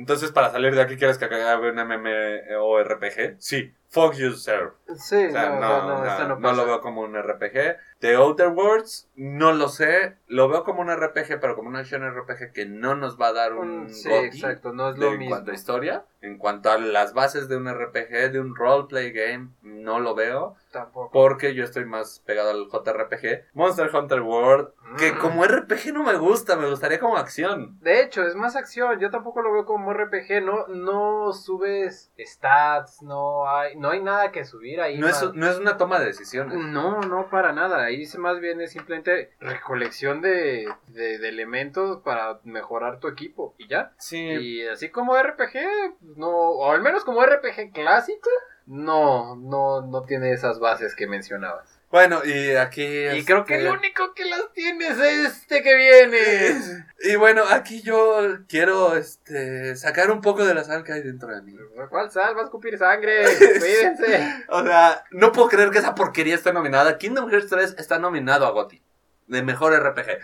Ese juego es basura. Me va a pegar. Auxilio. Perdón, pero yo he seguido los juegos de, Final Fantasy Kingdom Hearts durante años. Jugué Kingdom Hearts 1 con la esperanza más baja de vida. Jugué Kingdom Hearts 2 encantado. Voy a decir algo por lo cual muchos me van a decir que no sé de juegos. Me gustó Chain, este, Chain of Memories. Lo disfruté para Game Boy Advance. Pero Kingdom Hearts 3 es lo peor que le ha pasado a los juegos de Kingdom Hearts. Es horrible, está aburrido, es repetitivo, es una pendejada, rompe todos los estándares que teníamos como Kingdom Hearts y ya me cayó, no lo veo como un RPG. Lo veo como un intento de volver a sacar dinero. Dígase Disney. Ya puedo hablar. Perdón, No, bien. algún día hablaré bien, bien, bien de por qué digo todo esto. No lo digo sin bases. Probablemente entremos un, un mon- tendremos un capítulo de Kingdom Hearts, ¿por qué no? Porque la verdad Porque voy a salir con una úlcera si lo tenemos. O sea, sí, pero, pero va a existir. Entonces, pero yo lo digo porque esta mezcla de Disney con estos juegos, con estos personajes, para muchos es muy extraño y estoy seguro que muchos no lo entienden. Entonces, Tuvo sus razones al principio. sí, el uno ya, es ya después bueno. solo fue, me gusta el dinero, yo lo sé. Sí, luego fue, ¿por qué hiciste Kingdom Hearts 3? ¿Me gusta el dinero? bueno, desde el 2.8 que nos vendían a precio de un juego nuevo y el 0.2 que es la historia de Aqua, que es una demo que debieron de haber regalado y está juego completo. Pero no lo veo como... Yo, yo no lo puedo ver así. Yo, en dado caso, solamente porque no puedo, me voy por Disco Elysium, solamente por decir. Si está aquí es por algo. Y Outer Worlds como favoritos. Final Fantasy, por más que lo amen, no lo veo como mejor RPG del año. Lo peor de todo es que es el que más apegado al RPG el- clásico. sí, al JRPG que conocemos. Sí. Y en dado caso Monster Hunter porque está increíble. Sí, o sea, si están ahí estos juegos, Monster Hunter, me voy de hocico. Claro. O sea, para mí no tiene el RPG que yo estoy acostumbrado, pero Monster Hunter, llévame ahora, por favor, rátalos, mátame aquí. Dame mi rata, los Atraviesa el techo rátalos y llévame. el pecho. Sí, no, no, ya. bueno, vamos a lo que sigue. Este, no tengo mucho de qué hablar de aquí, pero quiero hacer la mención de este de esta sección solamente por un juego. Rum, rum. Mm, No, el primero. Rum, rum. Mejor score y música, Cadence of, of Hyrule. Les deseo lo mejor a los creadores. Gente que vino desde abajo con un juego llamado Crypt of the Necrodancer. Ah, buenísimo. Nintendo, una vez que lo pasó a Switch, Crypt of the Necrodancer, le dijo, oye, ¿y si lo haces, pero con Zelda? Y toma. Y eso es Cadence of Hyrule, un juego increíble. Espero se lleve la mejor música. Supieron adaptar el, la música de Zelda a un loop que no fuera molesto, con estilos techno. Si tienen oportunidad de oírlo, dejaré un poco de música de Cadence of Hyrule en la descripción. Porque de verdad tiene con qué. No, es increíble lo que han hecho. Y la simpleza con la que hacen el gameplay, neta, es, es de las veces que dices menos es más. Por supuesto. Porque el gameplay es súper fácil, pero agarrarle bien es una chinga. Ah. Es una chinga. Entonces, Entonces lo quiero ver aquí. Y otra cosa, la música de Devil May Cry, si les gusta el metal, el metal básico, no el metal pesado, escuchen el disco de Devil May Cry 5, que también está nominado. Está increíble. Vayan y disfrútenlos.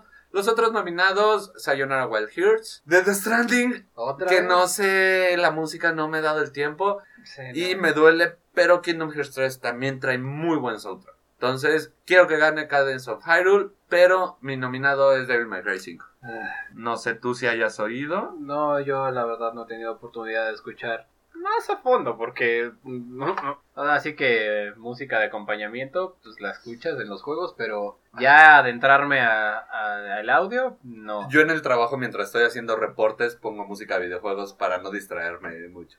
a veces lo hago pero con clásicos sabes como Es que lo hacía con clásicos, pero se pasaban mis compañeros y... Ay, ¿estás oyendo Batch? Y yo así de... Oh, puñetas. Y ya ven...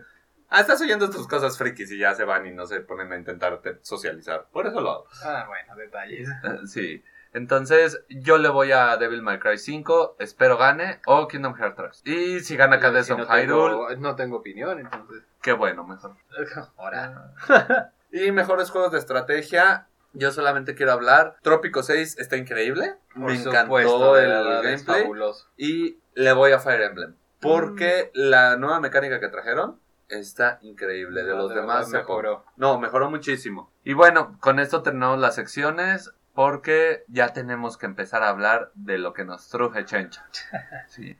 ya toca Ya toca hablar de los GOTI y un pequeño resumen y qué pensamos de ellos. Empecemos con Outer Worlds, que es como lo más suave. Pues sí, efectivamente, es un juego que si alguna vez, eh, bueno, a mi parecer si alguna vez jugaron em, Bioshock Infinite, porque no, los otros no, no tiene tanto que ver. eh, la estética se me hace un poquito de Bioshock Infinite, Mm, obviamente no, no la esencia porque es, era muy patriótico, este es más del espacio un poquito, escenarios tal vez... mm, Más re- irrealistas, Sí, más de animales. Yo siento que es un poquito más un No Man's Sky bien hecho. no tan fosforescente, pero No sí. tan fosforescente, un No Man's Sky.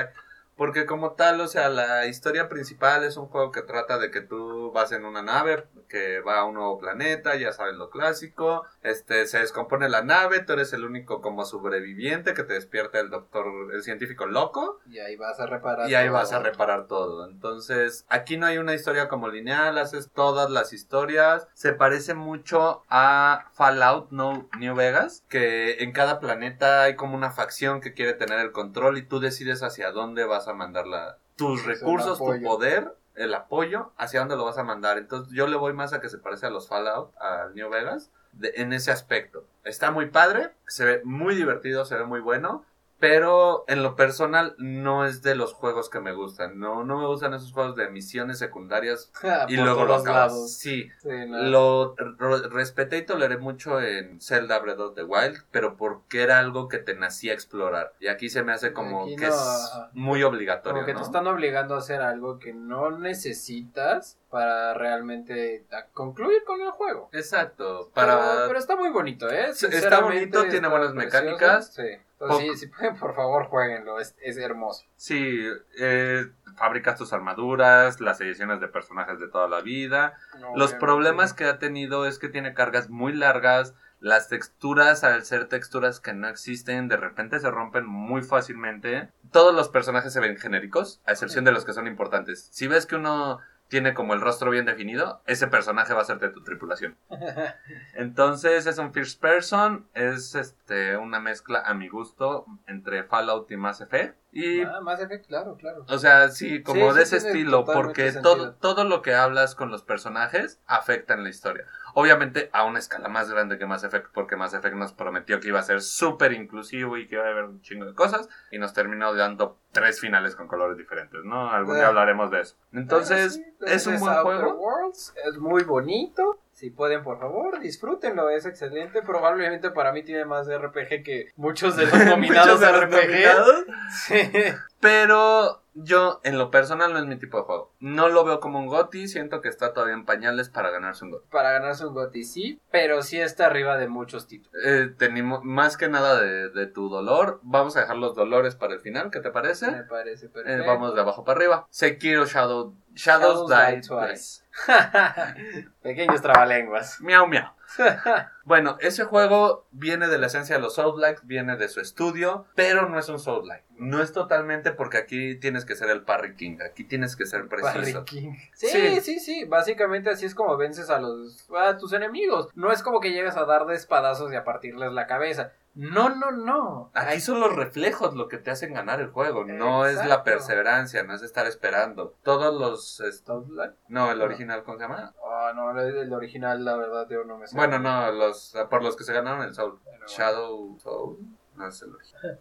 Dark Souls. Todos los Dark Souls ah, son de tener en cuenta los tiempos de los personajes, qué haces, qué no haces, bla, bla, bla. Tener paciencia para atacar. Aquí no, aquí te atacan. Entonces, es la dirección. Tienes que estar muy atento. Los diseños, todo está muy padre. Lo veo como un posible GOTI. Está muy bien hecho y se nota el amor que le dieron. Y que trataron de reinvertir la fórmula. Porque después de hacer los tres Dark Souls. Sí, ya, ya sacaron cuarto. Creo que fue un poquito lo que pasó con Prince of Persia, ¿no? Sí, no, ya, o sea, se estaba muriendo. Por eso es que Bloodborne a mucha gente le gusta porque es un juego más rápido en cuanto al combate, a diferencia de los Dark Souls. Son más de atacar, tú eres el cazador aquí, en Dark Souls tú eres la presa, entonces tienes que esperar para regresar al ataque. Y este que es Sekiro, como que hace las dos cosas, como que tienes que atacar, pero saber cuándo vas a atacar. Sí, saber cuándo, de mientras pues estás en un prácticamente baile. Sí, es un baile totalmente a la antigua usanza de los japoneses de que sus peleas con katanas. Sí, sí, es, es, es, muy bonito, muy inmersivo, está bastante bello. Sí, por favor, ese jueguenlo. O sea, no me vengan con que si tengo, no, no, jueguenlo, por favor. Si tienen una computadora como la mía, no lo hagan porque explota.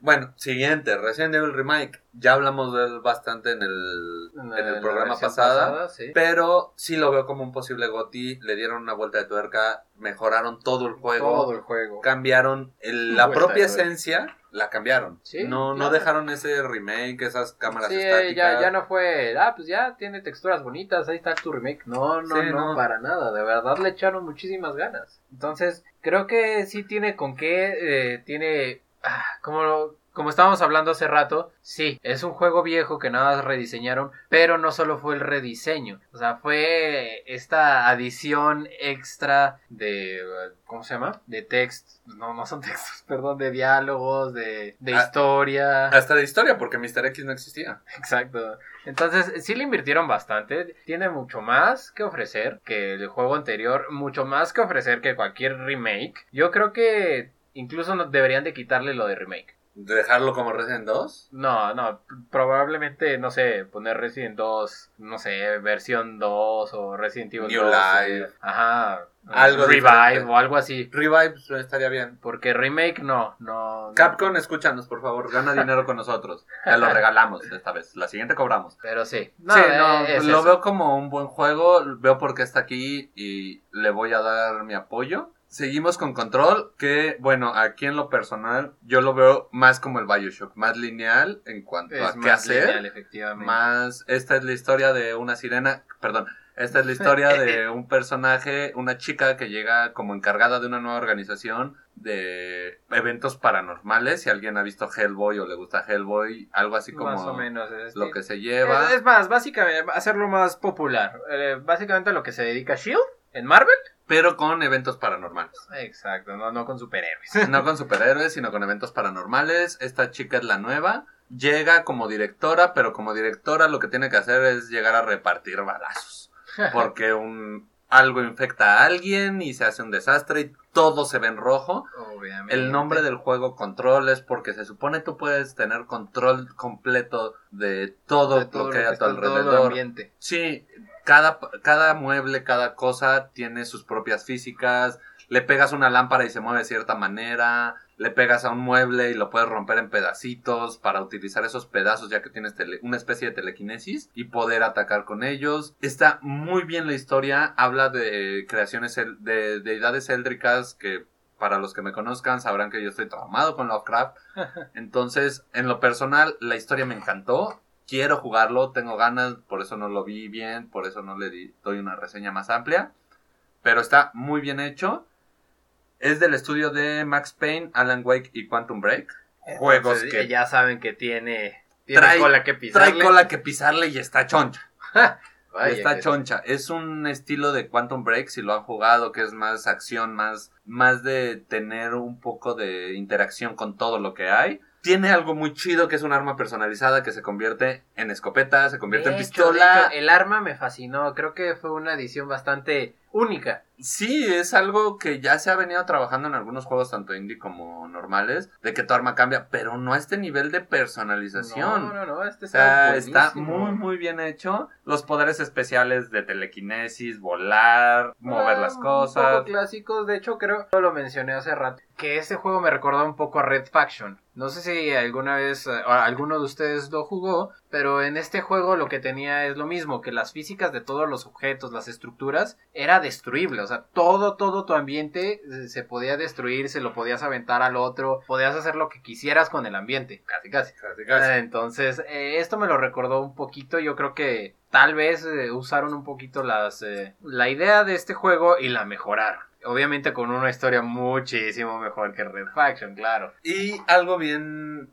para mí muy importante, es que es un juego que se basa mucho en el Metroidvania. Es un juego en tercera dimensión que para llegar a ciertas partes tienes que tener cierta habilidad o tienes que tener cierta cosa o tienes que haber hecho ciertas cosas. Los problemas, aquí voy yo a, a pelearme con él, ¿no? Tiene demasiados coleccionables, son más de 70 coleccionables que tienes que tener todos para conocer la historia. No sé si para sacar el final real, porque siempre sabemos que ya Siempre hay un final, final real, ya final les ficticio. encanta andar moviendo todo.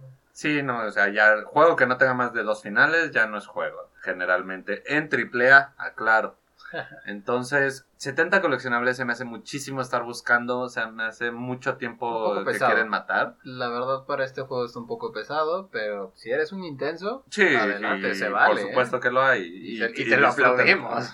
Sí, no, yo no lo voy a hacer, pero ustedes disfrútenlo y me cuentan qué tal está. Porque yo lo voy a jugar, lo básico, y ahí lo voy a dejar. Tiene caídas de FPS por tantas cosas que hay en el claro. escenario, por tantas físicas. Y lo más divertido, los, las caídas de doblaje. Las caídas de doblaje, el doblaje a España fue horrible y a Latinoamérica ni se diga. Fue basura, hubo memes en internet, si llegaron a verlos, de un viejito que es este que está trapeando y llega una chava. Yo no sabía que era de este juego de control. Y la boca sí. se ve totalmente descoordinada con lo que dice y de repente voltea y sigue hablando. No, no, no. Estuvo muy mal en eso. Ya lo arreglaron, ya lo parcharon. Pero aún así, que no chinguen. Estamos hablando de juegos. Es, viene de un Max Payne. Viene de un Max Payne que te sabía no es algo contar. que no le supiesen hacer. Sí, o sea, yo creo que fueron apresurados. Y bueno, eso es en cuanto a control. Lo quiero ver como Gotti por la historia. Lo quiero ver hasta arriba. Y bueno, siguiente juego, Death Stranding. Me va a mí nuevamente tirar un poco de sal. Sí, sí, sí. ¿Por porque- Death Stranding, Kojima podrá ser un genio, pero es un director frustrado. Entonces, al ser un director frustrado, te mete demasiadas escenas. Muchos se han quejado de que es un walking simulator, muchos se han quejado de la jugabilidad.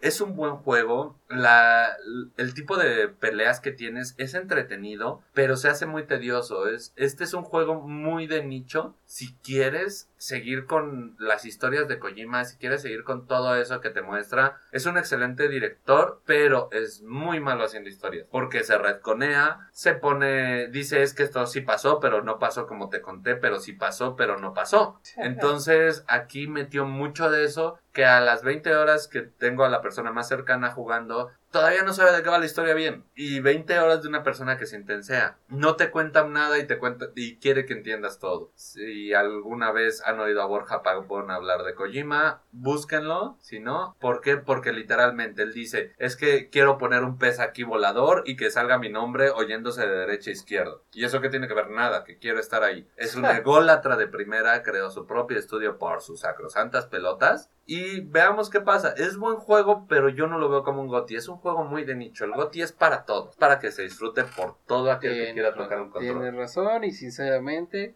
ah, está muy hermoso, muy bien hecho y todo, pero yo tampoco me he emocionado mucho por ese juego. Es que no somos fan de Kojima. No, no soy. Kojima's Production, vamos a ver qué hace, pero yo ahorita no le doy un GOTI. Y espero no lo gane. Muy posiblemente lo gane solamente por ser Kojima. Básicamente. Pero si lo gana, se va a venir arriba y va a empezar a hacer locuras otra vez. El último Metal Gear, yo sé que a muchos les gustó, su jugabilidad está muy padre y todo, pero la historia ya estaba más jalada de los pelos que incluso, o sea, redconearon todo. Una de las dudas más grandes con el último Metal Gear fue por qué tienen un Metal Gear que es una se supone que es la precuela de la precuela del primer Metal Gear y tienen un pinche robot turbo poca madre y bla bla bla.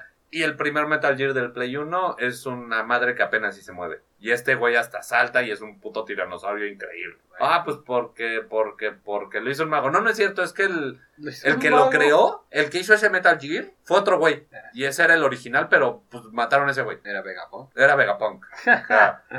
Y, y Vegapunk se fue a otro lugar para los 20 años después hicieran el primer Metal Gear legal y sea más Peter. Ah, no, Kojima, no. Pasó como con Star Wars, ¿no? Que Sí. sacaron las precuelas y las naves eran mejores. y Sí, todo estaba por la madre y es como, oh, a ver, lógica ludonarrativa aquí, ¿no? Sí, ¿qué está y más pasando? tú, que quieres, que dices que los juegos ya son unas historias y son cosas, pues dales tú esa importancia. Exacto. Por eso yo tengo mi pleito con Kojima. No quiero que gane Death Stranding, no me pero sí importa es un más. gran juego. Es muy buen juego, pero es también muy de nicho. No, Yo no lo disfrutaría. Solo quiero ver el peto ganar. No, no Yo no quiero ver el feto.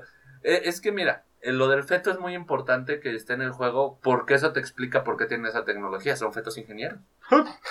Ganaste. lo siento, pequeño meme viejo, pero Me bueno. su render ya. Todavía no llega el minuto 20. Y bueno, este último se lo dejo a Yog porque él es el que tiene que hablar de este juego. Y por Yo qué tengo que hablar de este aquí. juego, me tengo que Yo- quejar de este Te juego. tienes que quejar. Aquí Ah, estamos hablando de por qué estarían o no estarían. Super Smash Bros. Ultimate. Ya sabemos por qué tiene que estar. ¿Por qué? Porque le han dado a la comunidad a diestra y siniestra todos los personajes que quieren. Y aquí me tengo que morder un poco la lengua. Porque de verdad le.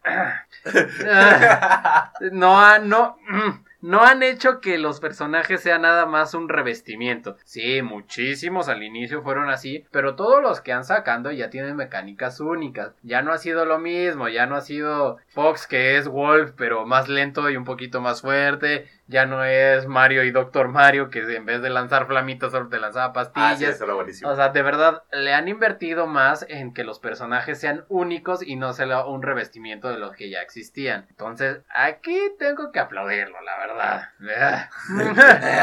que sí. Eso, eh, el otro, pues eh, que haya 20.000 personajes, vamos. ¿Quién no quiere un juego así? Llega a cansar porque ya luego no sabes. a mí me pasa mucho que juego con ruleta no porque sea bueno con todos, sino porque ya no sé quién usar. Exacto, es como cuando te dicen, oye, ¿qué quieres comer? Está esto, esto, esto, esto, esto. Ay. ¿Me repites el tercero? Ajá, es- es- pues sí. ¿Y sí a qué? Mm, a, a todo. O sea, ya mejor hazme ahí un revoltijo, un, échame un popurrí, ya. Eso está padre. Sinceramente es algo que uno disfruta mucho y, y puedes elegir de, de- de tu reino favorito si, si lo quieres ver. Mm, El modo historia está bastante interesante. Ah, poco raro, pero salió, salió de Supieron- supo darle. Ajá, Bueno, es que- supo adaptarlo. No sé si sepas quién lo hizo, Sakurai, el creador de Kirby. Y si lo juegas, básicamente es Kirby Super All Stars. Eh, es cierto. Es decir, Por- por por, algo haciendo- Kirby es el, el Eh, héroe de esta el héroe historia. de esta historia porque Sakurai, el el creador de villano Kirby. héroe de esta historia. Hablaremos de eso. Tan, tan, tan. Pero bueno, ¿y por qué no tendría que estar aquí? que a fin de cuentas es lo mismo. Ah, yo sé que estoy diciendo prácticamente lo mismo con Resident. Pero como dije, Resident lo renovaron. O sea, hicieron algo nuevo. Y Smash Es FIFA. es FIFA. Sí, exacto. Tiene más jugadores. Le metieron nuevos stats. Y le metieron una palanca que ahora hace que se barran para el otro lado. ¡Woohoo! Sí, o sea, es un Ah. juego básico. Yo no lo veo aquí. No, Yo no lo veo aquí, no, sinceramente. no. Los otros, sí. Sí, los otros, a excepción, Outer Worlds también como que no, lo acabo de ver aquí. Me sorprende que esté ahí. Me sorprende, Tal, tal pero vez bueno. tengo que estar más inmerso en ese juego para entender por qué está ahí, pero. Sí, pero bueno, aquí tenemos a todos los gotis, tenemos todo lo que va a venir. Si nos hizo falta algo, si creen que ustedes. Ah, Sabremos qué pasará el 12 de diciembre, dígase a día de hoy que se está grabando, de este jueves en 8. Entonces, muy posiblemente de este al que sigue, traigamos la noticia de quién ganó los, got- los gotis. Los gotis. Gotis. Para nosotros serán los gotis, Sí, Worst Game Ever. De what the fuck. Eh, oye, Goti es Worst. Worst game ever. Ajá. No, Worst Game Year. The year, sí. Sí, sí. Ah, Entonces, Sí, algo así. sí, Ignoren sí, eso. el Kirby de oro. El Kirby de oro. Entonces, bueno, para el 12 traeremos la noticia y terminamos con esa sección diciendo ¿a quién le vas? ¿A quién le voy? A Super, no es cierto. Jamás. Me encantaría que lo dijera solo para que quede grabado. No, no, no, nunca. Que Resident o Sekiro. Resident Sekiro. Yo quiero que gane Control. Quiero que venga de, de Control, pero sinceramente va a ganar Death Stranding. Yo también creo que va a ganar The Stranding. O sea, no quiero que lo haga, pero lamentablemente va a ganar Death Stranding Sí, por Control todo el me apoyo que gustaría, pero yo creo que sí le falta un poquito en cuanto a el ambiente. Sí, sí, eso de que sea solamente estar en el castillo de Drácula otra vez, perdón, pero Castlevania Symphony of the Night, es nuevamente volver a lo mismo. Entonces, pues bueno, veamos qué sale, traeremos la noticia y pues vamos a la sección por la que todos vienen a oírnos.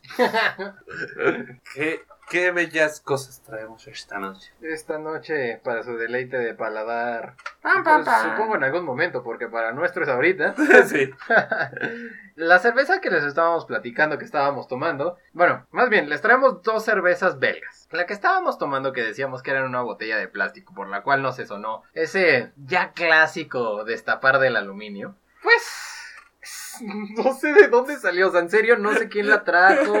¿Por qué? Pero es belga, viene en botella de plástico de nuevo. ¿Por qué? sí, no, el plástico es horrible para la cerveza, le quita el sabor. Supongo ahí ya también habrá eruditos que dirán, no, no, no, está decente, porque, bueno, como con el refresco, ¿no? Hay quienes prefieren el aluminio, hay quienes prefieren el vidrio, pero aún así, la cerveza es Martens, así es, como las botas, ajá, Pocas botas llamadas Martin. ah, Dr. Martens, muy famosas, muy famosas de Inglaterra, claro, Excelente. creo que sí, de Inglaterra. Si me equivoco, pues ya me lincharán.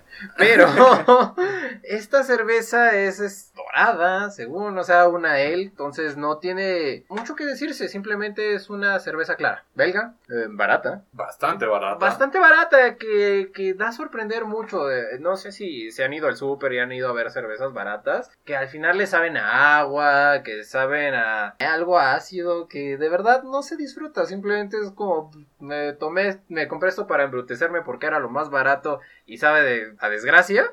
¿Por locos? No, no, no, espera, no, no, no entremos en eso. Sí.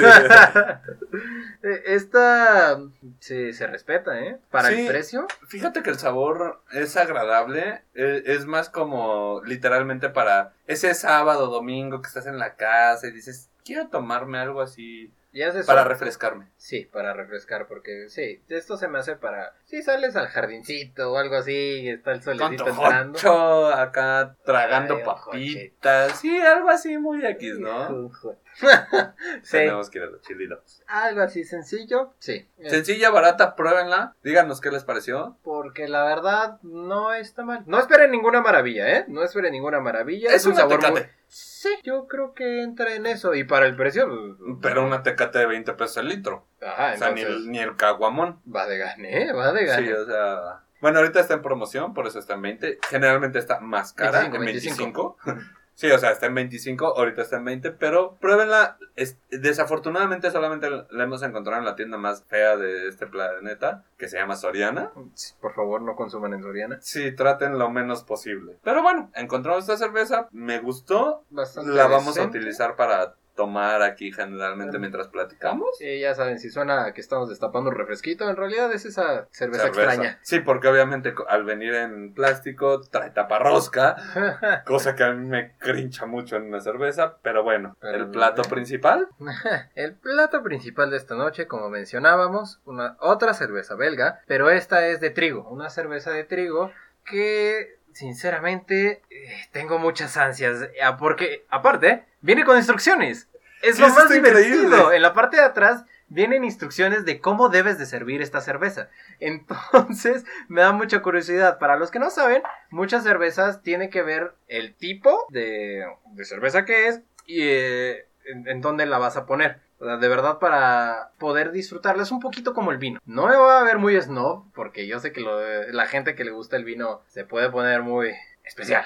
Así como yo me pongo con esta cerveza, no, no se preocupen. Sí tiene que ver el tipo de vaso, el tipo de cerveza, cómo lo está sirviendo. Y lo más divertido es que en esta viene las instrucciones. De nuevo, es una cerveza... ah, una cerveza belga de trigo. Por lo general estas se les dice de trigo porque el sabor que dan es mayor a la malta. El trigo que tiene es, más fuerte, por lo cual te va a dar un sabor un poquito... Puede ser dulce, pero es un sabor un poquito más a, a pan. Como si estuvieras probando un poquito de pan. Más espeso. Un poquito, puede ser más espeso. Hay unas que son bastante espesas. Pero sinceramente muy pocas del trigo me han defraudado. Ok, ok. Entonces, probablemente es hora de abrirlas. Si quiero un poquito de dato cultural, estas, este tipo de cervezas eh, casi se pierden en algún tiempo. eh, por lo general las hacían los monjes. Y son más en la parte de, que está de, de, de Bélgica, Alemania. Para Alemania les dicen Wei- Weissbier. Perdonen el- la ¿El pronunciación. Sí, perdón, el alemán. Excelente, ya no soy el único que pronuncia Oh, oh. mal un idioma. O Weiss, Weissbier. Sí, creo que creo que es Creo más- que suena más ah, alemán. Probablemente. Y para las belgas son una wheat beer. Entonces, si, si no encuentran el, el qué será esta cerveza en su, en su etiqueta, si llegan a ver a un poquito esta- estos nombres, ya entenderán más o menos. De esto ¿Para nunca había oído hablar, sinceramente. Se ve interesante la cerveza. ¿Ya la destapo? Eh, Es hora, es hora de, de hacer el preparado como las, malditas las instrucciones dicen. Ah, es que aquí las abren con los dientes. No lo hagan, por favor. A Este menos que sean hombres de verdad. O que estén rotos como aquí el joven jacta que está y por eso las abre de esta Pequeño brevario cultural. Yo me rompí las muelas, entonces queda perfectamente la empuñadura, por así decirlo. El filo de la cerveza atora exactamente con, con mis dientes. Yo puedo abrir una, una cerveza sin necesidad de lastimarme. No lo haga normalmente porque se van a lastimar, se van a tirar un diente. Y créanme, no es divertido. La No, manera de preparación, por lo que estoy viendo, es echar dos terceras partes Lo tienes, sí, efectivamente. en el, en el vaso, en este caso en el tarro. Tengan cuidado, un consejo, siempre inclinen la- el, El el tarro de la cerveza para que no se les cree una espuma demasiado alta y vayanlo bajando conforme van. Sirviendo su brebaje de Sí, perdón por callarme, pero la concentración que tengo que hacer para servirla es bastante alta. ¿No han visto cuántas veces me he reído de cómo las llega a servir? pues bueno, Salud. salud. Por los gestos que está haciendo mi joven compañero, creo que sí está disfrutando esta cerveza. Ajá, sí, la espuma está en su punto justo. A mí que me gusta la espumita así esponjosa, por así decirlo. No sé cómo decirlo, ¿cuál sería la palabra? No lo sé, O sea, pero me suena un poquito como a, a malvavisca. Sí, o sea, la espuma es suavecita cuando te la pones en los labios, como las cervezas alemanas. La cerveza alemana, su espuma es muy Aunque suave. sea belga esto. Aunque sea belga, bueno, las belgas y las alemanas tienen mucho en común. Sí, Y sobre verdad. todo las cervezas. ok. Dime que no. Pues sí. Entonces, sí. está bastante rica. Como mencionaba al inicio inicio, eh, de verdad se siente un poquito ese dulzor. Sí, sí. Y de hecho tiene un aroma bastante rico. No sé si alguna vez han pasado cerca de una fábrica de, de cerveza. De, ah, sí. Pero, pero huele mucho la, la cebada. Pues en este caso se aprecia el trigo, se aprecia el, el- el proceso y, y huele bastante. Es un aroma bastante rico. Eh, es un tanto dulce, no como las de miel, eh, pero Te deja ese resabor de, de miel. No de miel. no de miel, pero de, de azúcar, como, como, si de pan dulce. azúcar. Ajá, como de pan dulce. Pero no, evidentemente no Obviamente estás tomando no, no ningún estás pan dulce. eh, sigue siendo amarga, pero es un amargo bastante disfrutable. Fino, muy fino que se siente más el amargo del... Se siente más el dulce que el amargo, pero te deja el regusto del amargo. De, como debe tener una cerveza. Algunas, porque bueno, a mí en lo personal hay amargas que me gustan mucho. Sí, eso es cierto. a menos que les pongan boca. Ay, no hablemos de vodka. pero... Cállate que todavía te debo tu gomichela. Ah, mira, no me acordaba de eso. Qué mejor. Te dije que te iba a hacer una gomichela con una cerveza artesanal y te la ibas a tomar. Ah, sí, es cierto. Ya me acordé. ya me acordé de eso. Sí, prometo, de ser posible en ese momento, grabar su reacción cuando ve una cerveza hermosa así, eh, con... Hecha con amor. Con amor, así, casi casi hecha a mano por artesanos cerveceros en un monje- en un templo budista. Y cómo vea cómo la sirvo en un vaso con gomitas, picante y no, no, no, no. No. Va a ser una escena preciosa cuando se la sirva. Ay, que me va a dar colitis de nada más ver eso, ni siquiera de tomármela, pero sí. Pero la vas a tomar. Eh, pero bueno, volviendo a esta belleza, porque la verdad me gustó bastante. Creo que no mencionamos el nombre. Y mil disculpas por eso. Pero la verdad, así, si de por sí ahorita me, me costó mucho trabajo mencionar el nombre de, de cómo ¿El se le dice este tipo de cervezas. Esta se llama. Ay, va a sonar muy mal. No importa, es alemán, todo puede sonar mal en alemán y ser la cosa más dulce. Trataré de sonar peor todavía para que no suene tan mal. Mm. Y ahorita entenderán por qué. La cerveza, por nombre, lleva Hoegarden. Oye. Entonces, Aquí es donde cierran los ojos e imaginan a Austin Power diciendo, yeah, baby. Yeah. exacto. Entonces ya desde ahí sabes que es algo que te Que es algo dulce y amargo. Sí, lo vas a disfrutar. Sinceramente, está muy buena. No se me hizo que sea pasada de precio como muchas veces pasa con estas cervezas. Sí, al ser este, belgas, al ser importadas, el precio no lo mencionamos, es aproximadamente entre los 35 y 45 pesos. Más o menos. está- Obviamente estamos hablando de una tienda departamental, si van a una cervecería donde... Sí, si van a su cervecería fina que solo abre en año bisiesto. Sí, les va a salir en, en unos 70 yo creo, pasable. Sí, sí, yo creo que unos 70. Tiene buen cuerpo, sinceramente, o sea, se siente el sabor rico. La espuma en mi cerveza, que la serví un poquito más atascada, Así es, se mantiene, no, no se ha deshecho totalmente. Tú que la serviste con más estilo, con más amor. con más amorcito, este sí ya va bajando, pero sabe bien, ¿eh? Sabe El bien, sabe bien. eh, a pesar de ser clara, por lo mismo de este tipo de cervezas de trigo, eh, no puedes ver a través de ella. Por lo general, muchas ves el amarillo y es como si te pusieras unos lentes con tinte amarillo. Esto no, ves el amarillo, pero no puedes ver a través de él. Entonces ahí se ve como el espeso del trigo. Eh, en cuanto a aroma, precioso, de verdad. Desde Sí, no, que la estaba sirviendo, el aroma era precioso. Yo ahí le pierdo mucho por, bueno, yo soy fumador de tabaco, entonces pierdo mucho el aroma. Pero aún así se siente el trigo, se siente Se disfruta. Ajá, se disfruta ese saborcito cuando lo- te la vas llevando a la boca. Así es. Y pues para decir que la acompaño con algo, Era justo lo que iba a preguntar. Sinceramente se me antojaron algo grasoso. ¿Grasoso en qué estilo? ¿Unas papas? ¿Unas alitas? Miren, no les voy a decir que, de que carne. por unas gorditas. Oye, con unas gorditas quedaría increíble. Pero ¿eh? sinceramente, Sí, o sí, sea, o sea, no lo recomiendo. Pero suena a que una gordita estaría interesante. Obviamente esto, ya, de- como dije, me voy a lo obvio. Una salchicha alemana. Sí, sí, una salchicha alemana bien frita con su grasita, con su... Los aderezos. panecito. Sí, con el panito. Uy, los aderezos. Es que los aderezos Esos de las aderezos, sí. alemanas Sí. son muy grasosos, pero potencian este tipo de tragos, yo. Exacto, entonces va totalmente de la mano. Por eso no recomendaba las gorditas. Pero Pero si es lo más cercano, Sí. ¿por qué no? Ah, acabaremos este podcast, iremos por gorditas para acabar la cerveza.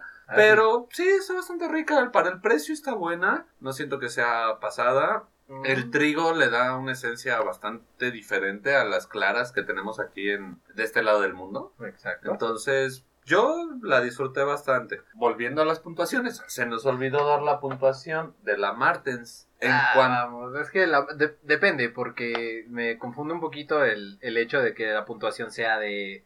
Es que esta yo la, la catalogaría con, con las comerciales. como la anterior. Exacto. Bueno, vamos a dejar esa sin puntuación por lo mismo de que es una cerveza más básica y no es tan artesanal. Sí. Incluso la que trajimos la semana pasada de Templo Mayor era un poquito más artesanal, si se sentía el amor puesto, ¿no? Exacto. Mientras que esta sí es full una tecate.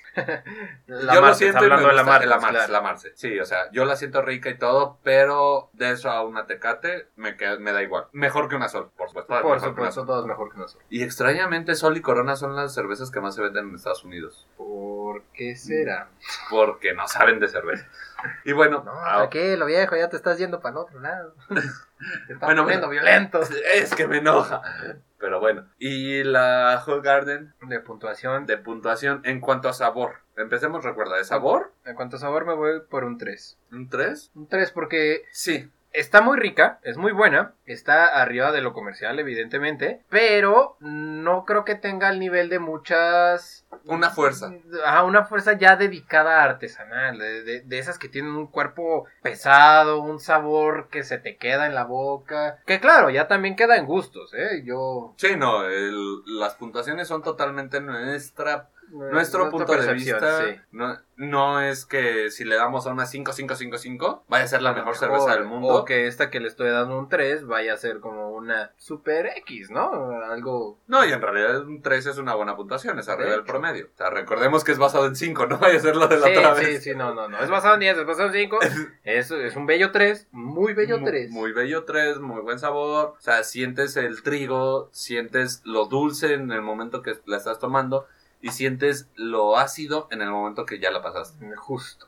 Ajá, sí, o sea, está bien equilibrado. Sí, entonces. Entonces, un 3, coincido contigo, el 3 este, es un bueno para el sabor. Bueno, eso es en cuanto al sabor. En cuanto a acompañamiento, ¿cómo la ves con comida? ¿Cómo la ves con algo más? Excelente, sinceramente, esta está excelente. No voy a decir, "Ay, es que me cuesta un poco.